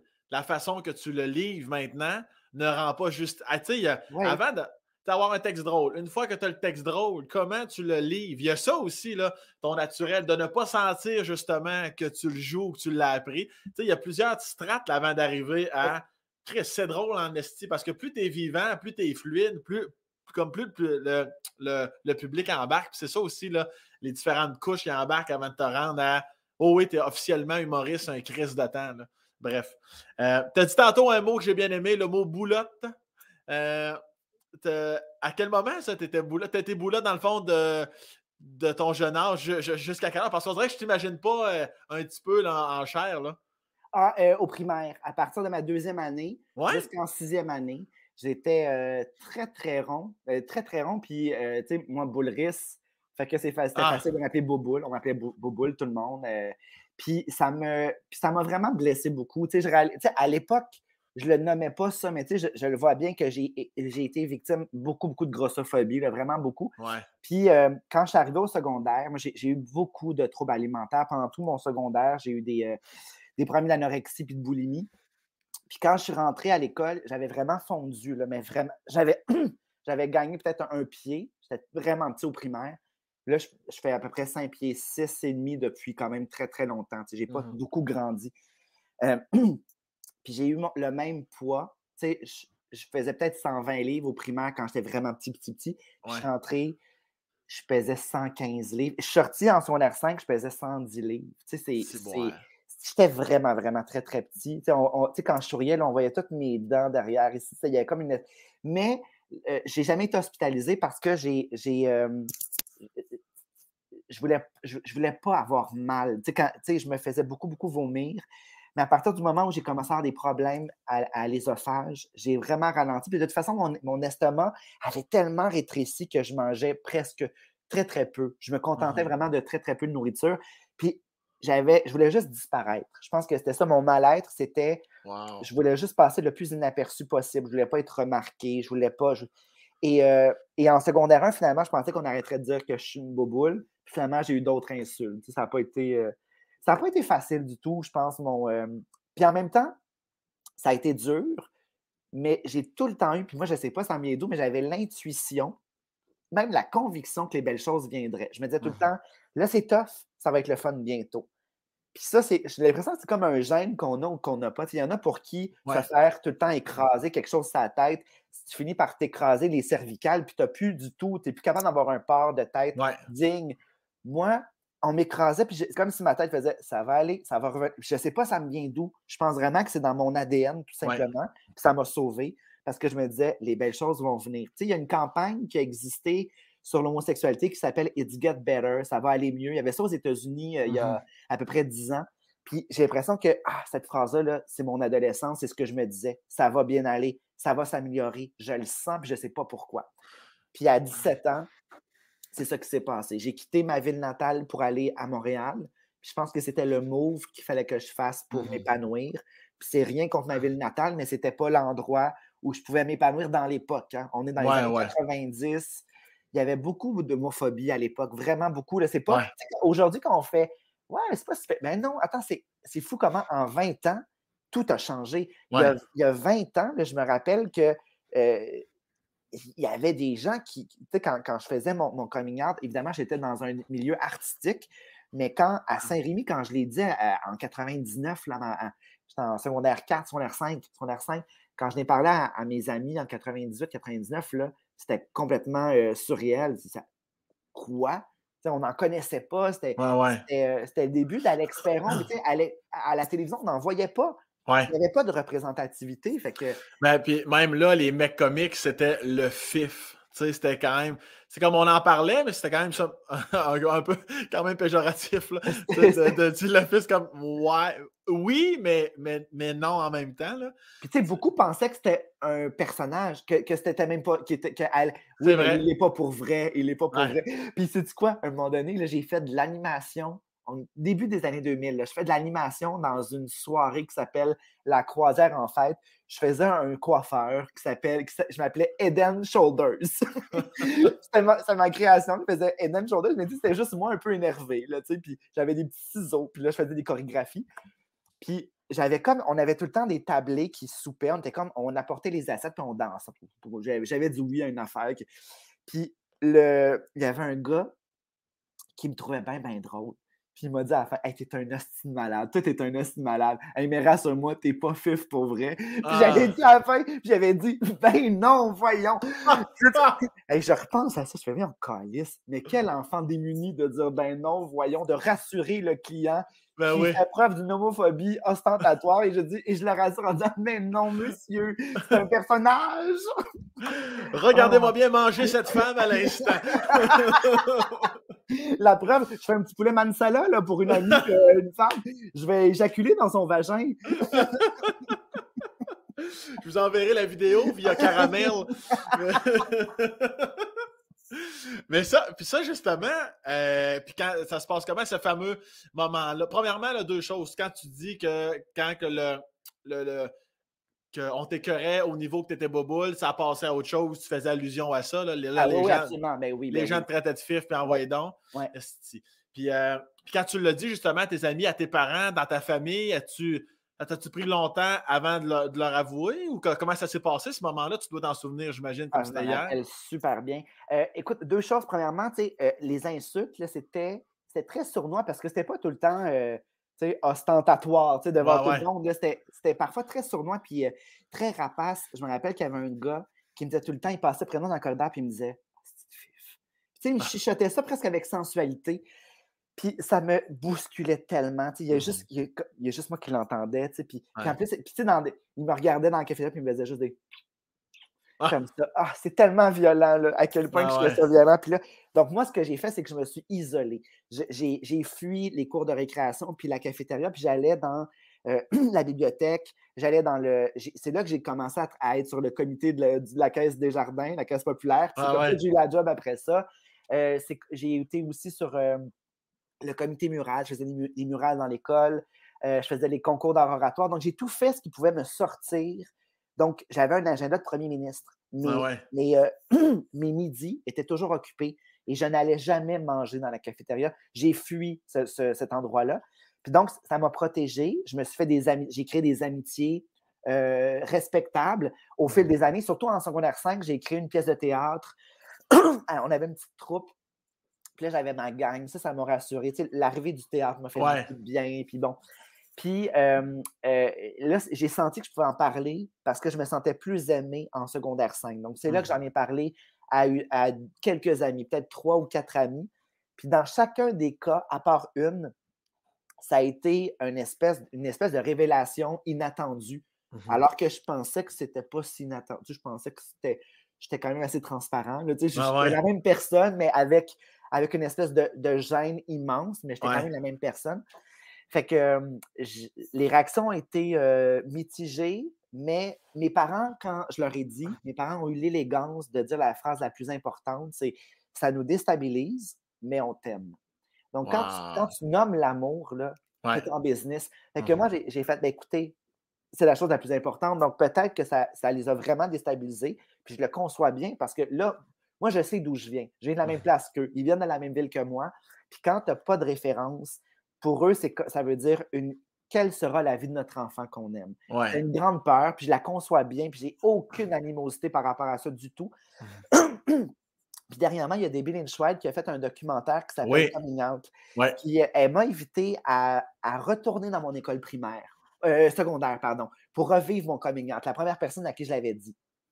Et je n'étais jamais retourné, moi, à mon école secondaire, à part pour un conventum qui était pas C'était comme on n'avait pas. On était rentré juste dans la cafétéria. J'avais pas vraiment. Là, j'avais tout l'école à moi seul avec Debbie. Mhm.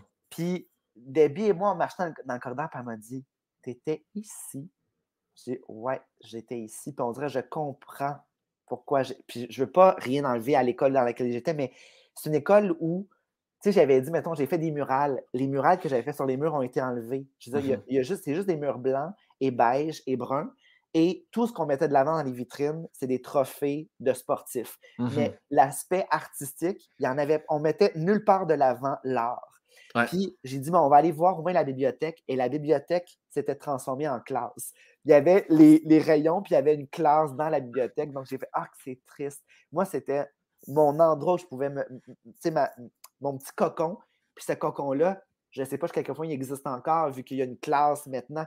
J'ai j'ai trouvé ça euh, euh, très, très éclairant de retourner dans l'école. de Ouais. Ben, j'ai comme fait un, un deuil de faire ça. n'a pas été des années faciles. Puis j'espère que 20 ans plus tard, ceux qui sont dans cette école-là, pas juste cette école-là, mais ça a été difficile. Puis c'est toujours difficile en général. Et pour toi, toi qui es hétérosexuel, je suis sûr que toi aussi, il y a eu des moments très douloureux parce qu'on se forge une identité. Quand tu as 12, Ouais. 13, 14 ans, le regard de l'autre est toujours une brûlure sur soi. Tout ce que Mhm. tu dis, ça peut être jaugé, euh, euh, Ouais. analysé. Donc, tu es toujours. Tu as toujours l'épée de Damoclès au-dessus de ta tête. et Tu peux, à tout moment, on, on peut, tu, tu peux basculer et être, devenir la, la risée de tout le monde. tu sais. Ouais, comme- tu as trouvé ça toi aussi au secondaire? Est-ce que ça a été Ben, c'est sûr que c'est sûr qu'il y a des moments où des fois juste dans la classe, tu es entouré euh, de, de, de, de gens un peu plus considérés comme bums. là. Tu sais, des fois, tu es, en équipe avec des gens que tu veux pas, tu es, dans un cours avec des gens que tu aimes moins, ou tu fais des activités extérieures. Comme tu dis, tu as, dit un mot de trop. Ah, si, là, si cette personne-là se met à, à me détester, ça veut dire là, que là, toute sa gang, ah là, ça fait chier parce que tu sais, c'est comme si t'es quasiment funambule. Là, tu marches sur le fil, puis tu tomberas jamais parce que tu vas te raccrocher. Mais pour ça, il faut que tu te relèves sur le fil. Asti, mon gars. Ouais, il y a des moments. J'adore ton mot. On est des funambules. Tu as raison. C'est exactement l'adolescence, c'est être funambule. On est Mhm. précaire. On est des fils de ferris, puis à tout Ouais. moment, on peut, on peut chuter. Donc, on essaie de trouver un ballon, Tout est shaky, puis tout est. Euh, on est fragile. On est ben, immensément fragile. Surtout, je trouve secondaire 1, 2 particulièrement, là, calvaire, là où tout le monde, c'est comme, c'est comme la vraie jungle. Comme moi, j'étais quand même assez très, très social, je faisais rire les gens. même à ça, des fois, tu as des fréquentations, tu croises des gens, tu as, dit un mot de trop, tu reçu une bine sur l'épaule, tu es comme, ouais, t'as écœuré mon ami. Je suis comme, ben non, ben oui. Asti, mon gars, effectivement, tu as tout le temps un mot de trop de faire quelque chose de. Ah ouais, c'est. Ben, ça a dû te confronter, Asti, quand même, de retourner à ton école.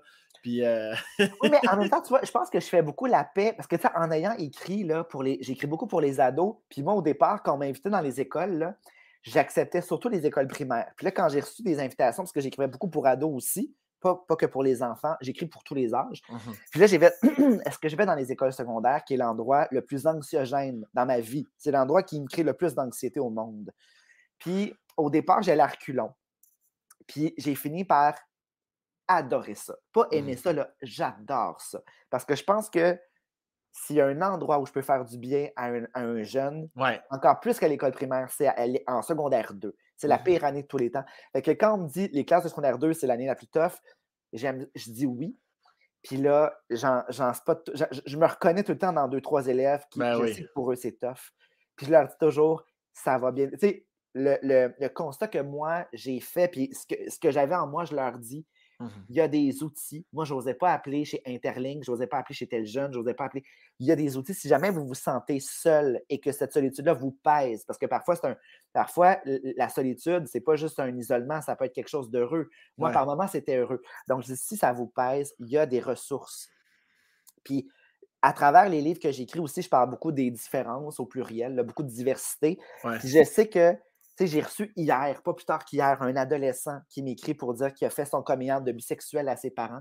Puis ses parents n'ont pas super bien. En fait, mes parents, il dit mes parents ont mal réagi. Ils auraient préféré que je sois hétéro ou homosexuel, mais la bisexualité, ça les déstabilise.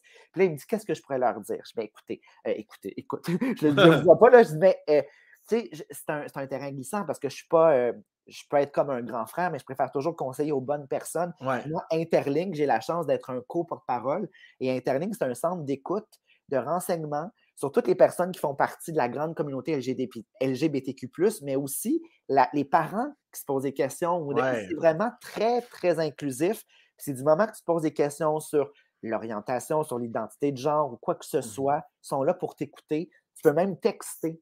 Donc, euh, j'allais, j'allais enligner vers, euh, vers Interligne. Puis, ce matin, il m'a dit je vais le faire aujourd'hui. Donc, tu vois, je pense que j'ai l'impression que mon impact est beaucoup plus réel à l'endroit où ça me faisait plus mal d'aller. Parce que c'est, c'est stressant d'aller pour moi dans une école secondaire. Oui, puis c'est cool aussi que les parents puissent appeler parce que souvent, c'est justement cette espèce d'ignorance-là ou de Ah ben moi, mon enfant, il sera pas de même. Puis quand tu réalises qu'il est de même, là, tu sais, entre guillemets, là, on dirait qu'ils sont comme justement déstabilisés, dépourvus. Mais là, qu'est-ce qui va arriver? Mais il suffit qu'ils rencontrent un autre couple de parents qui sont à l'inverse. Ben moi, mon, euh, moi, ma fille, des, des, fois, elle nous ramène une fille, des fois, à un moment donné, elle aime un garçon. Puis tu sais, ah oui, puis, ben, ben puis quoi? Puis quoi? Chris, il, il, il s'aime. Ah, ouais, j'avoue, tu sais, moi j'ai déjà entendu des histoires comme ça, puis les parents, eux autres mêmes le disaient. Cette espèce d'ignorance-là, on dirait qu'on n'avait jamais pris le temps de s'informer, de questionner, de parler mmh. à d'autres parents dans cette situation-là. Puis, tu sais, c'est pas très long qu'ils tombent dans le mode euh, Ben, ben, écoute, tu vois, c'est exactement ça. C'est quand on se compare, tu sais, quand, quand tu as de la représentation autour de toi, ça change tout. Donc, maintenant que mmh j'écris pour la télévision, j'écris de plus en plus pour la télé, j'ai écrit pour Passepartout. Là, je travaille sur 6 degrés. Et dans 6 degrés, je parle de ces questions-là. Puis c'est une famille qui est très.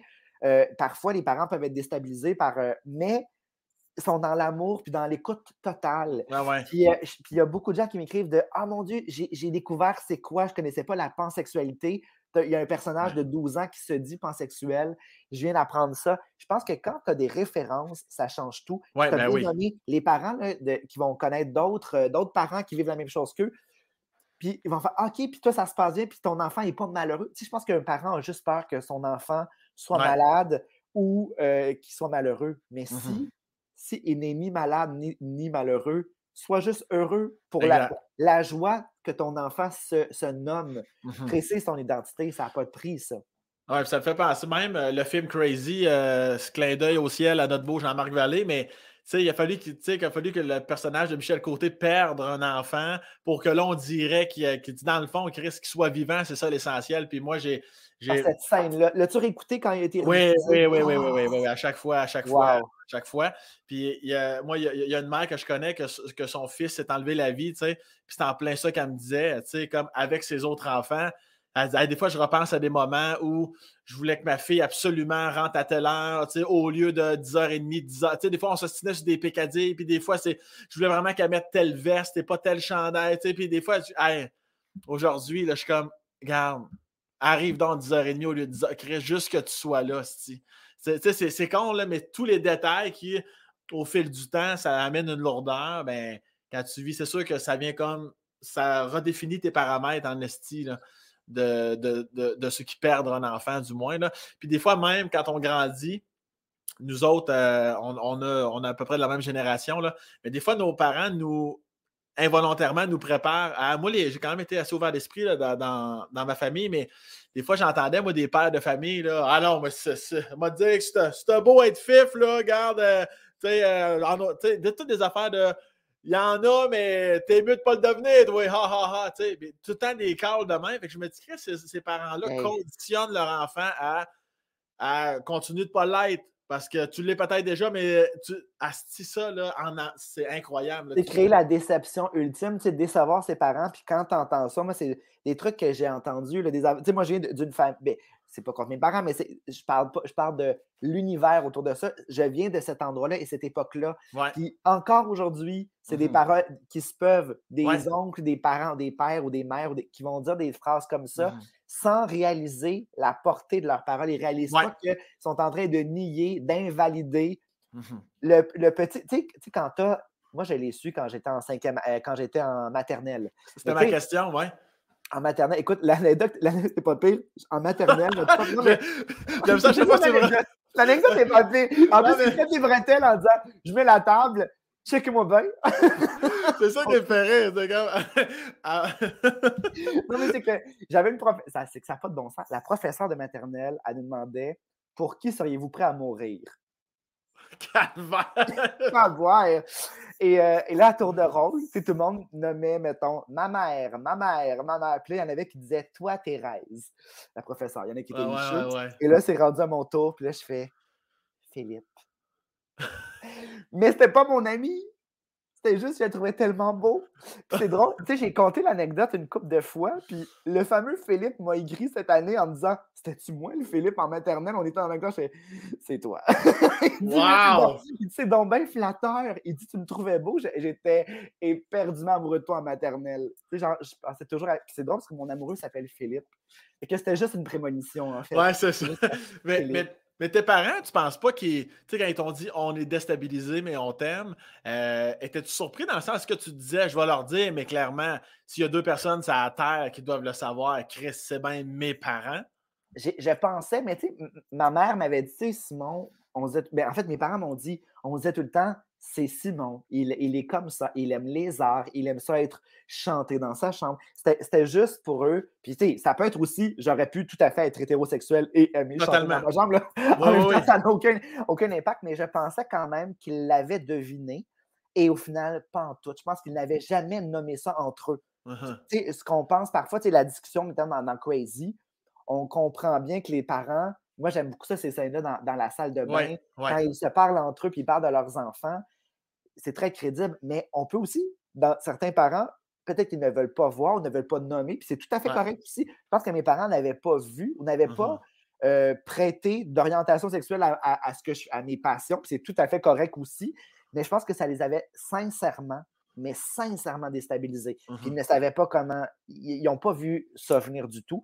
Puis il, concevait bien que ma vie serait malheureuse à ce moment-là. En 99, à ce moment-là, il pensait. Puis là, je pense que mes parents aussi, tu sais, aussi le fait de choisir d'aller dans les arts. Ma mère, je pense que mes parents, quand je leur disais je vais aller en littérature puis en théâtre, euh, ça les a pas. Mes parents ont toujours été très si vous êtes heureux, on est heureux. Mais il y avait quand même peur que je ne gagne pas ma vie. C'était quand même un. Il espérait donc que. Puis je pense que maintenant que je peux leur payer une piscine creusée. Ouais, ouais.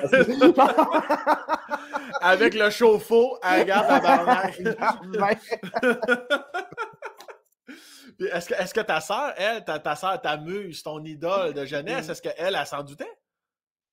Elle non plus. Étonnamment. C'est drôle, quand je lui ai dit, j'ai dit, en, parenthèse, j'ai dit, et by the way, euh, je sais que tu aimes Brian Littrell des Backstreet Boys depuis maintenant trois ans. Je l'aime mille fois plus que toi, puis j'ai jamais pu te le dire. Parce que j'avais envie de nommer, moi, je, je rêvais à Brian Littrell. J'écrivais partout BL, BL. J'étais amoureux de Brian Littrell, puis ma soeur, elle l'aimait, mais je savais que je l'aimais plus qu'elle. fait que là, elle me disait tout temps, mon Dieu, t'es fin, t'enregistres tous les passages de Brian sur mes VHS. Ah! Si je vais m'en occuper.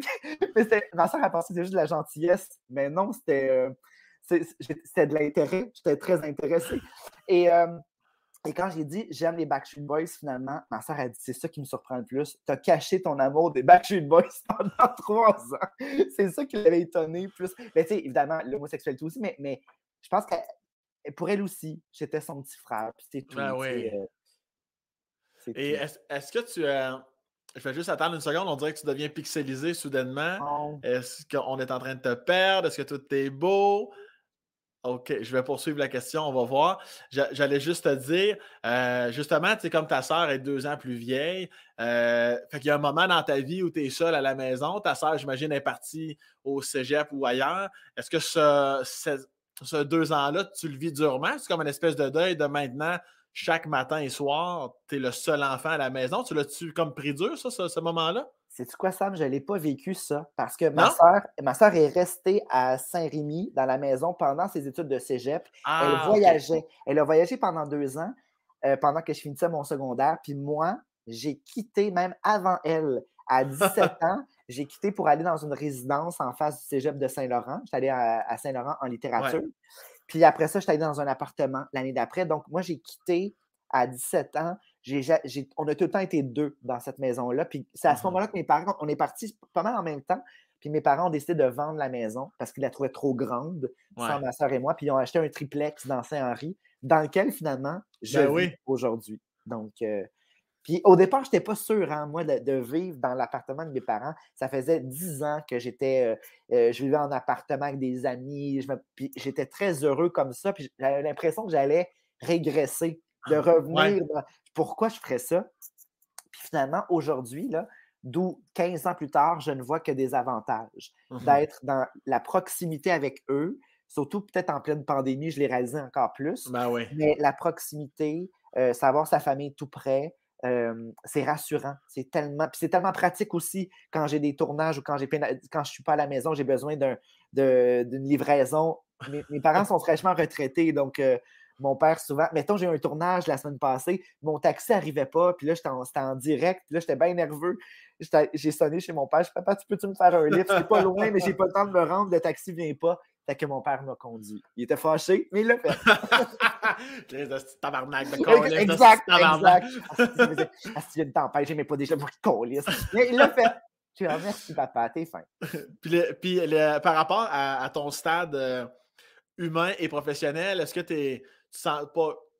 Sens-tu que tu es rendu à encore plus loin que tu pensais que tu allais être à 39 ans? As-tu une espèce de satisfaction? Es-tu fier de ce qui se passe pour toi, tant au niveau de ta relation avec Philippe que tout ce qui se passe avec toi par rapport à tes livres et tout ça? Puis, euh, Mais moi, en fait, je pense qu'avec le temps, mon ambition qui était assez démesurée quand j'étais jeune, je rêvais, tu sais, je rêvais d'Hollywood, tu sais, que j'étais un enfant artiste, donc forcément, tu rêves de reconnaissance. Quand tu n'en as pas dans ta vie, ouais, ouais, ouais tu, te projettes où les gens t'adulent et les gens t'aiment. Donc, j'aspirais à en disquer, à, faire des chorégraphies dans des vidéoclips. je voulais danser dans des vidéoclips. C'était ça mon rêve d'envie.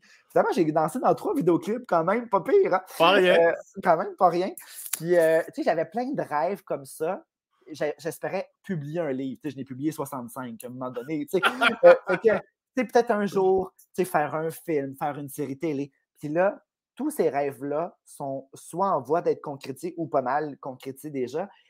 Et c'est drôle, ça coïncide avec un moment où je n'ai presque plus d'ambition. Mon ambition, mmh c'est vraiment à me nuire avec le temps. J'avais des, des, grands, grands, des grandes aspirations qui se sont, qui ont fondu à mesure où je réalise que la joie, je la trouve pas nécessairement dans, dans les plus grands moments glamour. Là. Moi, mettons, c'est pas en allant aux Gémeaux que je suis le plus heureux, vraiment mmh pas c'est beaucoup plus quand je vois que, mettons, le, projet sur lequel j'ai travaillé, tu sais, mettons, voir, voir un lecteur dans le métro lire mon livre, c'est beaucoup plus galvanisant Mhm. que recevoir un prix ou que c'est le fun de recevoir un prix, bien sûr, mais pour moi, c'est Ouais. il y a quelque chose de plus concret quand Ouais. je vois quelqu'un qui. Ça m'est arrivé à quelques reprises de voir des gens qui me lisaient dans le métro. C'est tellement flatteur, c'est tellement le fun. Puis à chaque fois, j'ai envie de faire Monsieur, c'est moi. Mais je trouve tellement. Je le fais pas, mais, mais c'est comme il n'est pas censé savoir que je vais être là. Il le fait pas pour me faire plaisir. Ah ouais. Puis je, je suis là à côté. Une fois, là, je me suis manifesté. Je l'ai fait deux fois. Une fois, ça s'est mal passé. Une fois, ça s'est très mal passé. La personne m'a dit D'accord. Ah, je pense qu'il était mal à l'aise. là. Je pense que j'ai comme fait un peu peur. Ouais. J'étais trop excité. Fait que la, la fois d'après, on était dans l'escalier, puis le- j'étais à Saint-Henri, puis il y avait donc un gars qui lisait mon livre. Puis là, j'étais juste à côté de lui, j'étais comme gêné, genre, est-ce que je l'ai dit ou je le dis pas? Puis là, puis là, il a juste levé la tête, il m'a vu, puis il a fait c'est- toi, j'ai. Oui, c'est moi. c'est moi. je trouve ça tellement beau. Hey, Il y, a- il y a une vidéo de, tu sais, le chanteur là, qui chantait là, euh, euh, Small Town Boy. Je sais pas si tu te rappelles de cette chanson-là magnifique d'un groupe londonien. Tu sais, Get away, turn away, na na na na na na na. On dirait que ça Ok. n'en revient pas. Ok, on t'entendait pas. En tout cas, c'est une super belle chanson. Puis ce gars, tu sais, il était rouquin là, na, na, na, des, années 80. ok? Cette chanson est magnifique. Puis il y a un gars qui, qui chante ça, cette tune-là, dans un coin de rue. Puis t'as Jamie Somerville, le chanteur du groupe, qui passe avec son chien, puis il y a un sac, tu sais, il vient de faire l'épicerie. Puis là, il arrête à côté de lui, puis il se met à chanter. Il est tout petit, là, il n'a plus de cheveux, il était roux dans le temps. Il est tout petit, tout maigre, un petit monsieur. Puis là, il se met à blower avec lui, puis là, c'est beau, puis là, ils font- ils chantent en duo, les deux, puis tout le monde applaudit. Wow. Puis là, à la fin, il réalise, il dit Hey, it, is, it is you. Puis là, il fait Yeah, it's me. It was a hit. It was a hit. Puis il tu fais, Mais qu'est-ce qui s'est passé? Pour moi, là, ça, c'est un moment de grâce. Tu sais, Mhm. le chanteur qui voit quelqu'un qui chante sa chanson, il arrête, il chante en duo, puis il continue son chemin. Je trouve ça tellement beau, des moments comme ça. Moi, je le vis euh, petit, là, comme ça, Ah. avec les livres qui circulent. Là, je ne vais pas dans la même chose. Mais tu sais, mais ça, tu vois, mon ambition est vraiment de cette, euh, cette envergure-là. Tu sais, j'ai pas de. Je suis très heureux. Est-ce que, tu penses, est-ce que tu penses ralentir considérablement ou t'es comme moi, si je me rends pas à 105 livres, je vais être en Ah, tabarnak? non, non, hey, j'ai- Est-ce- ah, non, non, j'ai pas ça. Parce que tu sais, des fois, les gens disent Est-ce que tu aspires à 100 livres? Je- Pas en tout. Là, tu sais. OK. Oui, numériquement, le chiffre est, impos- est impressionnant, je suis Mhm. d'accord, là, mais tu sais, je ne tiens pas le, le décompte de ça. C'est même dernièrement, je les ai comptés parce que je, je reconnaissais qu'on Ouais, ouais. me demandait c'est le combien de J'ai fait Oh mon Dieu, j'ai fait j'en ai plus que 50, OK. Euh, puis, euh, non, j'ai pas, j'ai pas un, un but à atteindre du tout, du tout. Je comprends. Euh, je pense que oui, j'aimerais ça ralentir parce que là, c'est le fun. Tu, sais, comme moi, tu sais, à un moment donné, quand tu es sollicité, c'est grisant, tu te sens aimé. Puis, pour le petit gars qui ne se sentait pas aimé, là, c'est d'autant plus le fun. Tu sais, quand Ouais. tu es sollicité à plein d'émissions que tu aimes, qui sont regardées. Tu sais, je, je fais plein, plein de, de petites émissions. Puis, euh, pas de petites émissions, des bonnes émissions. c'est- Ouais. des- super belles vitrines. Puis, j'ai du plaisir. Puis, j'ai un beau, j'ai une belle rétroaction. J'ai des retours vraiment Mhm. très, très stimulants qui pourraient me donner envie. oui, j'ai envie de continuer, mais j'ai quand même envie de me préserver parce que des fois, c'est un cercle vicieux. Là, tu sais, tu fais Ah ouais, Ouais. je suis sollicité. Plus tu l'es, plus tu dis oui, plus on t'en offre encore. Puis à un moment donné, tu Ouais. fais Hey, mais là, je suis étourdi. Puis Ouais. euh, donc, cette année, là, à quelques reprises, en 2021 plutôt, là, j'ai été à quelques reprises un peu étourdi, tu sais, de faire Hey, Ouais. je n'en sortirai pas. J'ai dit oui à trop d'affaires, beaucoup de tournages, beaucoup de projets d'écriture. Tu sais, l'écriture, c'est facile de dire Ben oui, mais oui, mais finalement, il faut que je le fasse. Puis j'ai plus le temps. Le soir, quand il me reste le temps pour écrire, j'ai plus l'énergie pour le faire. Donc, euh, je pense que je vais faire des choix. De plus en plus, j'ai vraiment appris à dire non, qui était un truc pour moi qui n'était pas possible par le passé. Donc, depuis deux, trois ans, là, je suis vraiment, je suis passé du gars qui disait oui à tout à un gars qui dit presque toujours non. Je dis sou- je- puis là, les gens me disent Tu dis pas non, on doit. Je dis non, non, non, je dis vraiment non à plein, plein, plein d'affaires. Quand je suis pas à l'aise, quand j'ai pas. Quand c'est un peu trop dans mon Ouais. agenda. Puis tu sais, avant, j'ai- tu sais, je m'excusais, je dis non pour telle raison. Maintenant, je dis juste ça ne fonctionnera pas. Voilà. Je suis même me- rendu très, Mhm. pas, pas froid, mais tu sais, plus sec. Puis tu sais, aussi, Oh oui, le t'as rap- droit. le- même le rapport aux réseaux sociaux, tu sais, moi, je répondais à tout le monde, puis je continue à répondre à tout le monde, mais tu sais, des fois, là, tu sais, je me suis levé ce matin, là, puis il y a quelqu'un qui m'écrit sa vie, puis il me demande est-ce que vous pourriez écrire ma vie? Ben non, à chaque jour, je, demande, je reçois des invitations pour pourrais-tu écrire comme si j'avais juste ça à faire, écrire la vie des gens. Peut-être que dans la, à la télévision, des fois, j'ai l'air de vouloir, tu sais, des- toutes les- je dis tout le temps que toutes les vies sont intéressantes, puis c'est vrai, toutes les vies le sont. Mais ça ne veut pas dire que je veux écrire la vie de tout le monde. C'est que je pense qu'on a, on a tout ce qui, tu sais, on a un regard unique sur le monde, chacun parmi nous. pour ça que tous les artistes ont quelque chose d'unique du moment qu'ils ont leur propre regard de billet sur la vie. Mais je ne veux pas écrire la vie de tout le monde. Mmh Je pense que si tu as, si, le, courage, l'énergie, euh, la détermination et la rigueur qu'il faut, fais-le. Si c'est ça que tu veux faire, je peux vous encourager, mais je ne vais pas l'écrire pour vous. Voyons donc. Sinon, tu n'en auras plus, tu n'auras ben plus ta propre vie. j'ai appris, là, je dis non, vraiment, j'ai l'impression que ces temps-ci, je dis juste non à tout. Puis pour un gars comme moi qui n'aime pas ça, faire de la peine, j'ai trouvé ça mmh dur au début, mais là, je me suis désensibilisé à ça. Maintenant, je dis ah non avec détachement. Puis les gens réagissent mieux qu'on pense. Souvent, là, tu, dis dire non, ça va faire de la peine. Je réalise, mais non, les gens s'attendent aussi parfois à ça. Les gens font, mmh je prenais une chance. Merci de m'avoir répondu. Je reçois souvent ça. Les gens ah sont vraiment cordiaux. Hein, euh, euh, c'est correct de dire non dans la vie parce que sinon, il faut penser à sa ben, santé. c'est parce que tu laisses une porte ouverte aussi, si jamais. la personne qui répond Ouais, ben c'est ça, si euh, t'es bien comme les autres, ben tabarnak, tu viens de mettre la clé dans la porte, huit cadenas, du ciment, une serre de il y a un gars qui m'a écrit cet été, OK? Euh, j'aimerais ça. C'était pas j'aimerais ça, c'était vous allez écrire ma vie parce qu'elle est vraiment intéressante. Donc, ce que je propose, c'est que je vais à chaque jour, je pourrais vous parler pendant une demi-heure, vous prenez en note. Ah. là, j'ai fait, monsieur, je suis désolé, mon agenda ne, me le permet pas. Il dit, oui, mais le mien, oui. Ah. je l'ai bloqué sur Facebook, mais de temps en temps, quand je vais voir dans mes spams, je vais voir, il m'écrit à chaque jour pour vrai. Hein. Non, non, pour vrai, des fois, je fais dérouler devant des amis. Tu sais, je veux dire, c'est. des fois, il écrit, mettons, à chaque semaine, il dit Vous êtes vraiment dur vous, vous me lisez pas. il revient avec, mais il va, je me dis, il va abdiquer un jour, là, il voit bien que je ne vais pas écrire le roman de sa vie. Ouais, puis il va pas bien, là, Potilo, là, il va pas bien. Sans là. doute, sans doute, mais tu sais, en même temps, je comprends qu'il n'aille pas bien, mais je pense que j'ai aussi le, droit de, ben de, mettre une limite puis de faire. Je pas comprends, mais je ne vais pas tenter de, sauver tout le monde. Je, exact. Je ne le connais pas, puis. Euh, euh, puis en même temps, mettons, si je voulais le sauver, je ne sais même pas comment je devrais m'y prendre. De, tu sais, quand sur Facebook, tu ne connais pas, des, fois, il y a des gens qui m'écrivent, puis là, tu dis, OK, on, crée un lien, mais quand il n'y a pas de lien qui a été créé, mmh on dirait qu'il y a.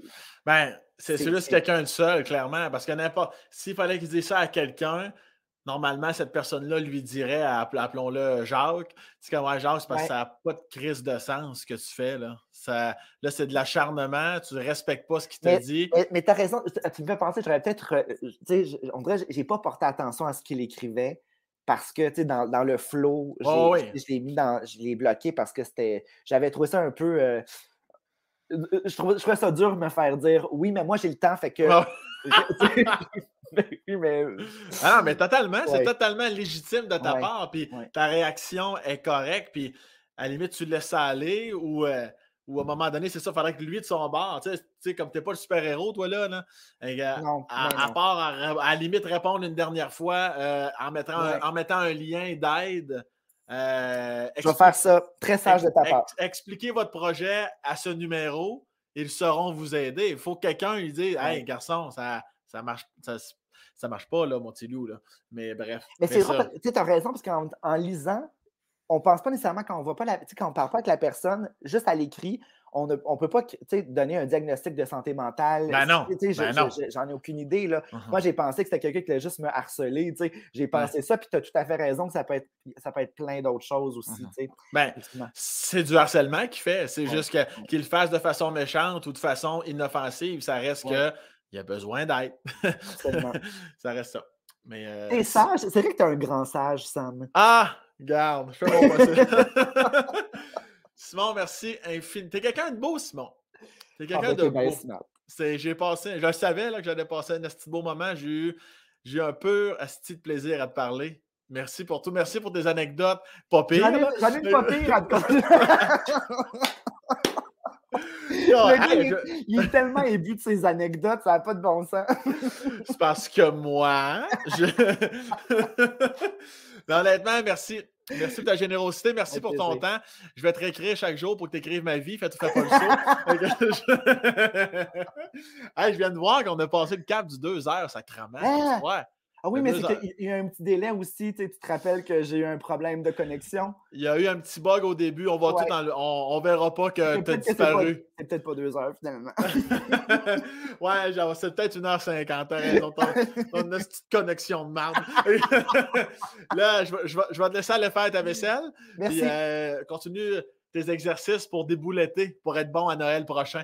Si on rencontre du monde à Noël prochain. Prends ton temps, mais fais ça vite. On va être dans la même équipe. Ah non, moi et toi, Véro Cloutier. Contre Pierre-Yves McSween. ah, Steve, merci pour tout. T'es fin, je t'aime fort. Puis au plaisir de se recroiser en vrai. Merci. T'es fin, bye bye.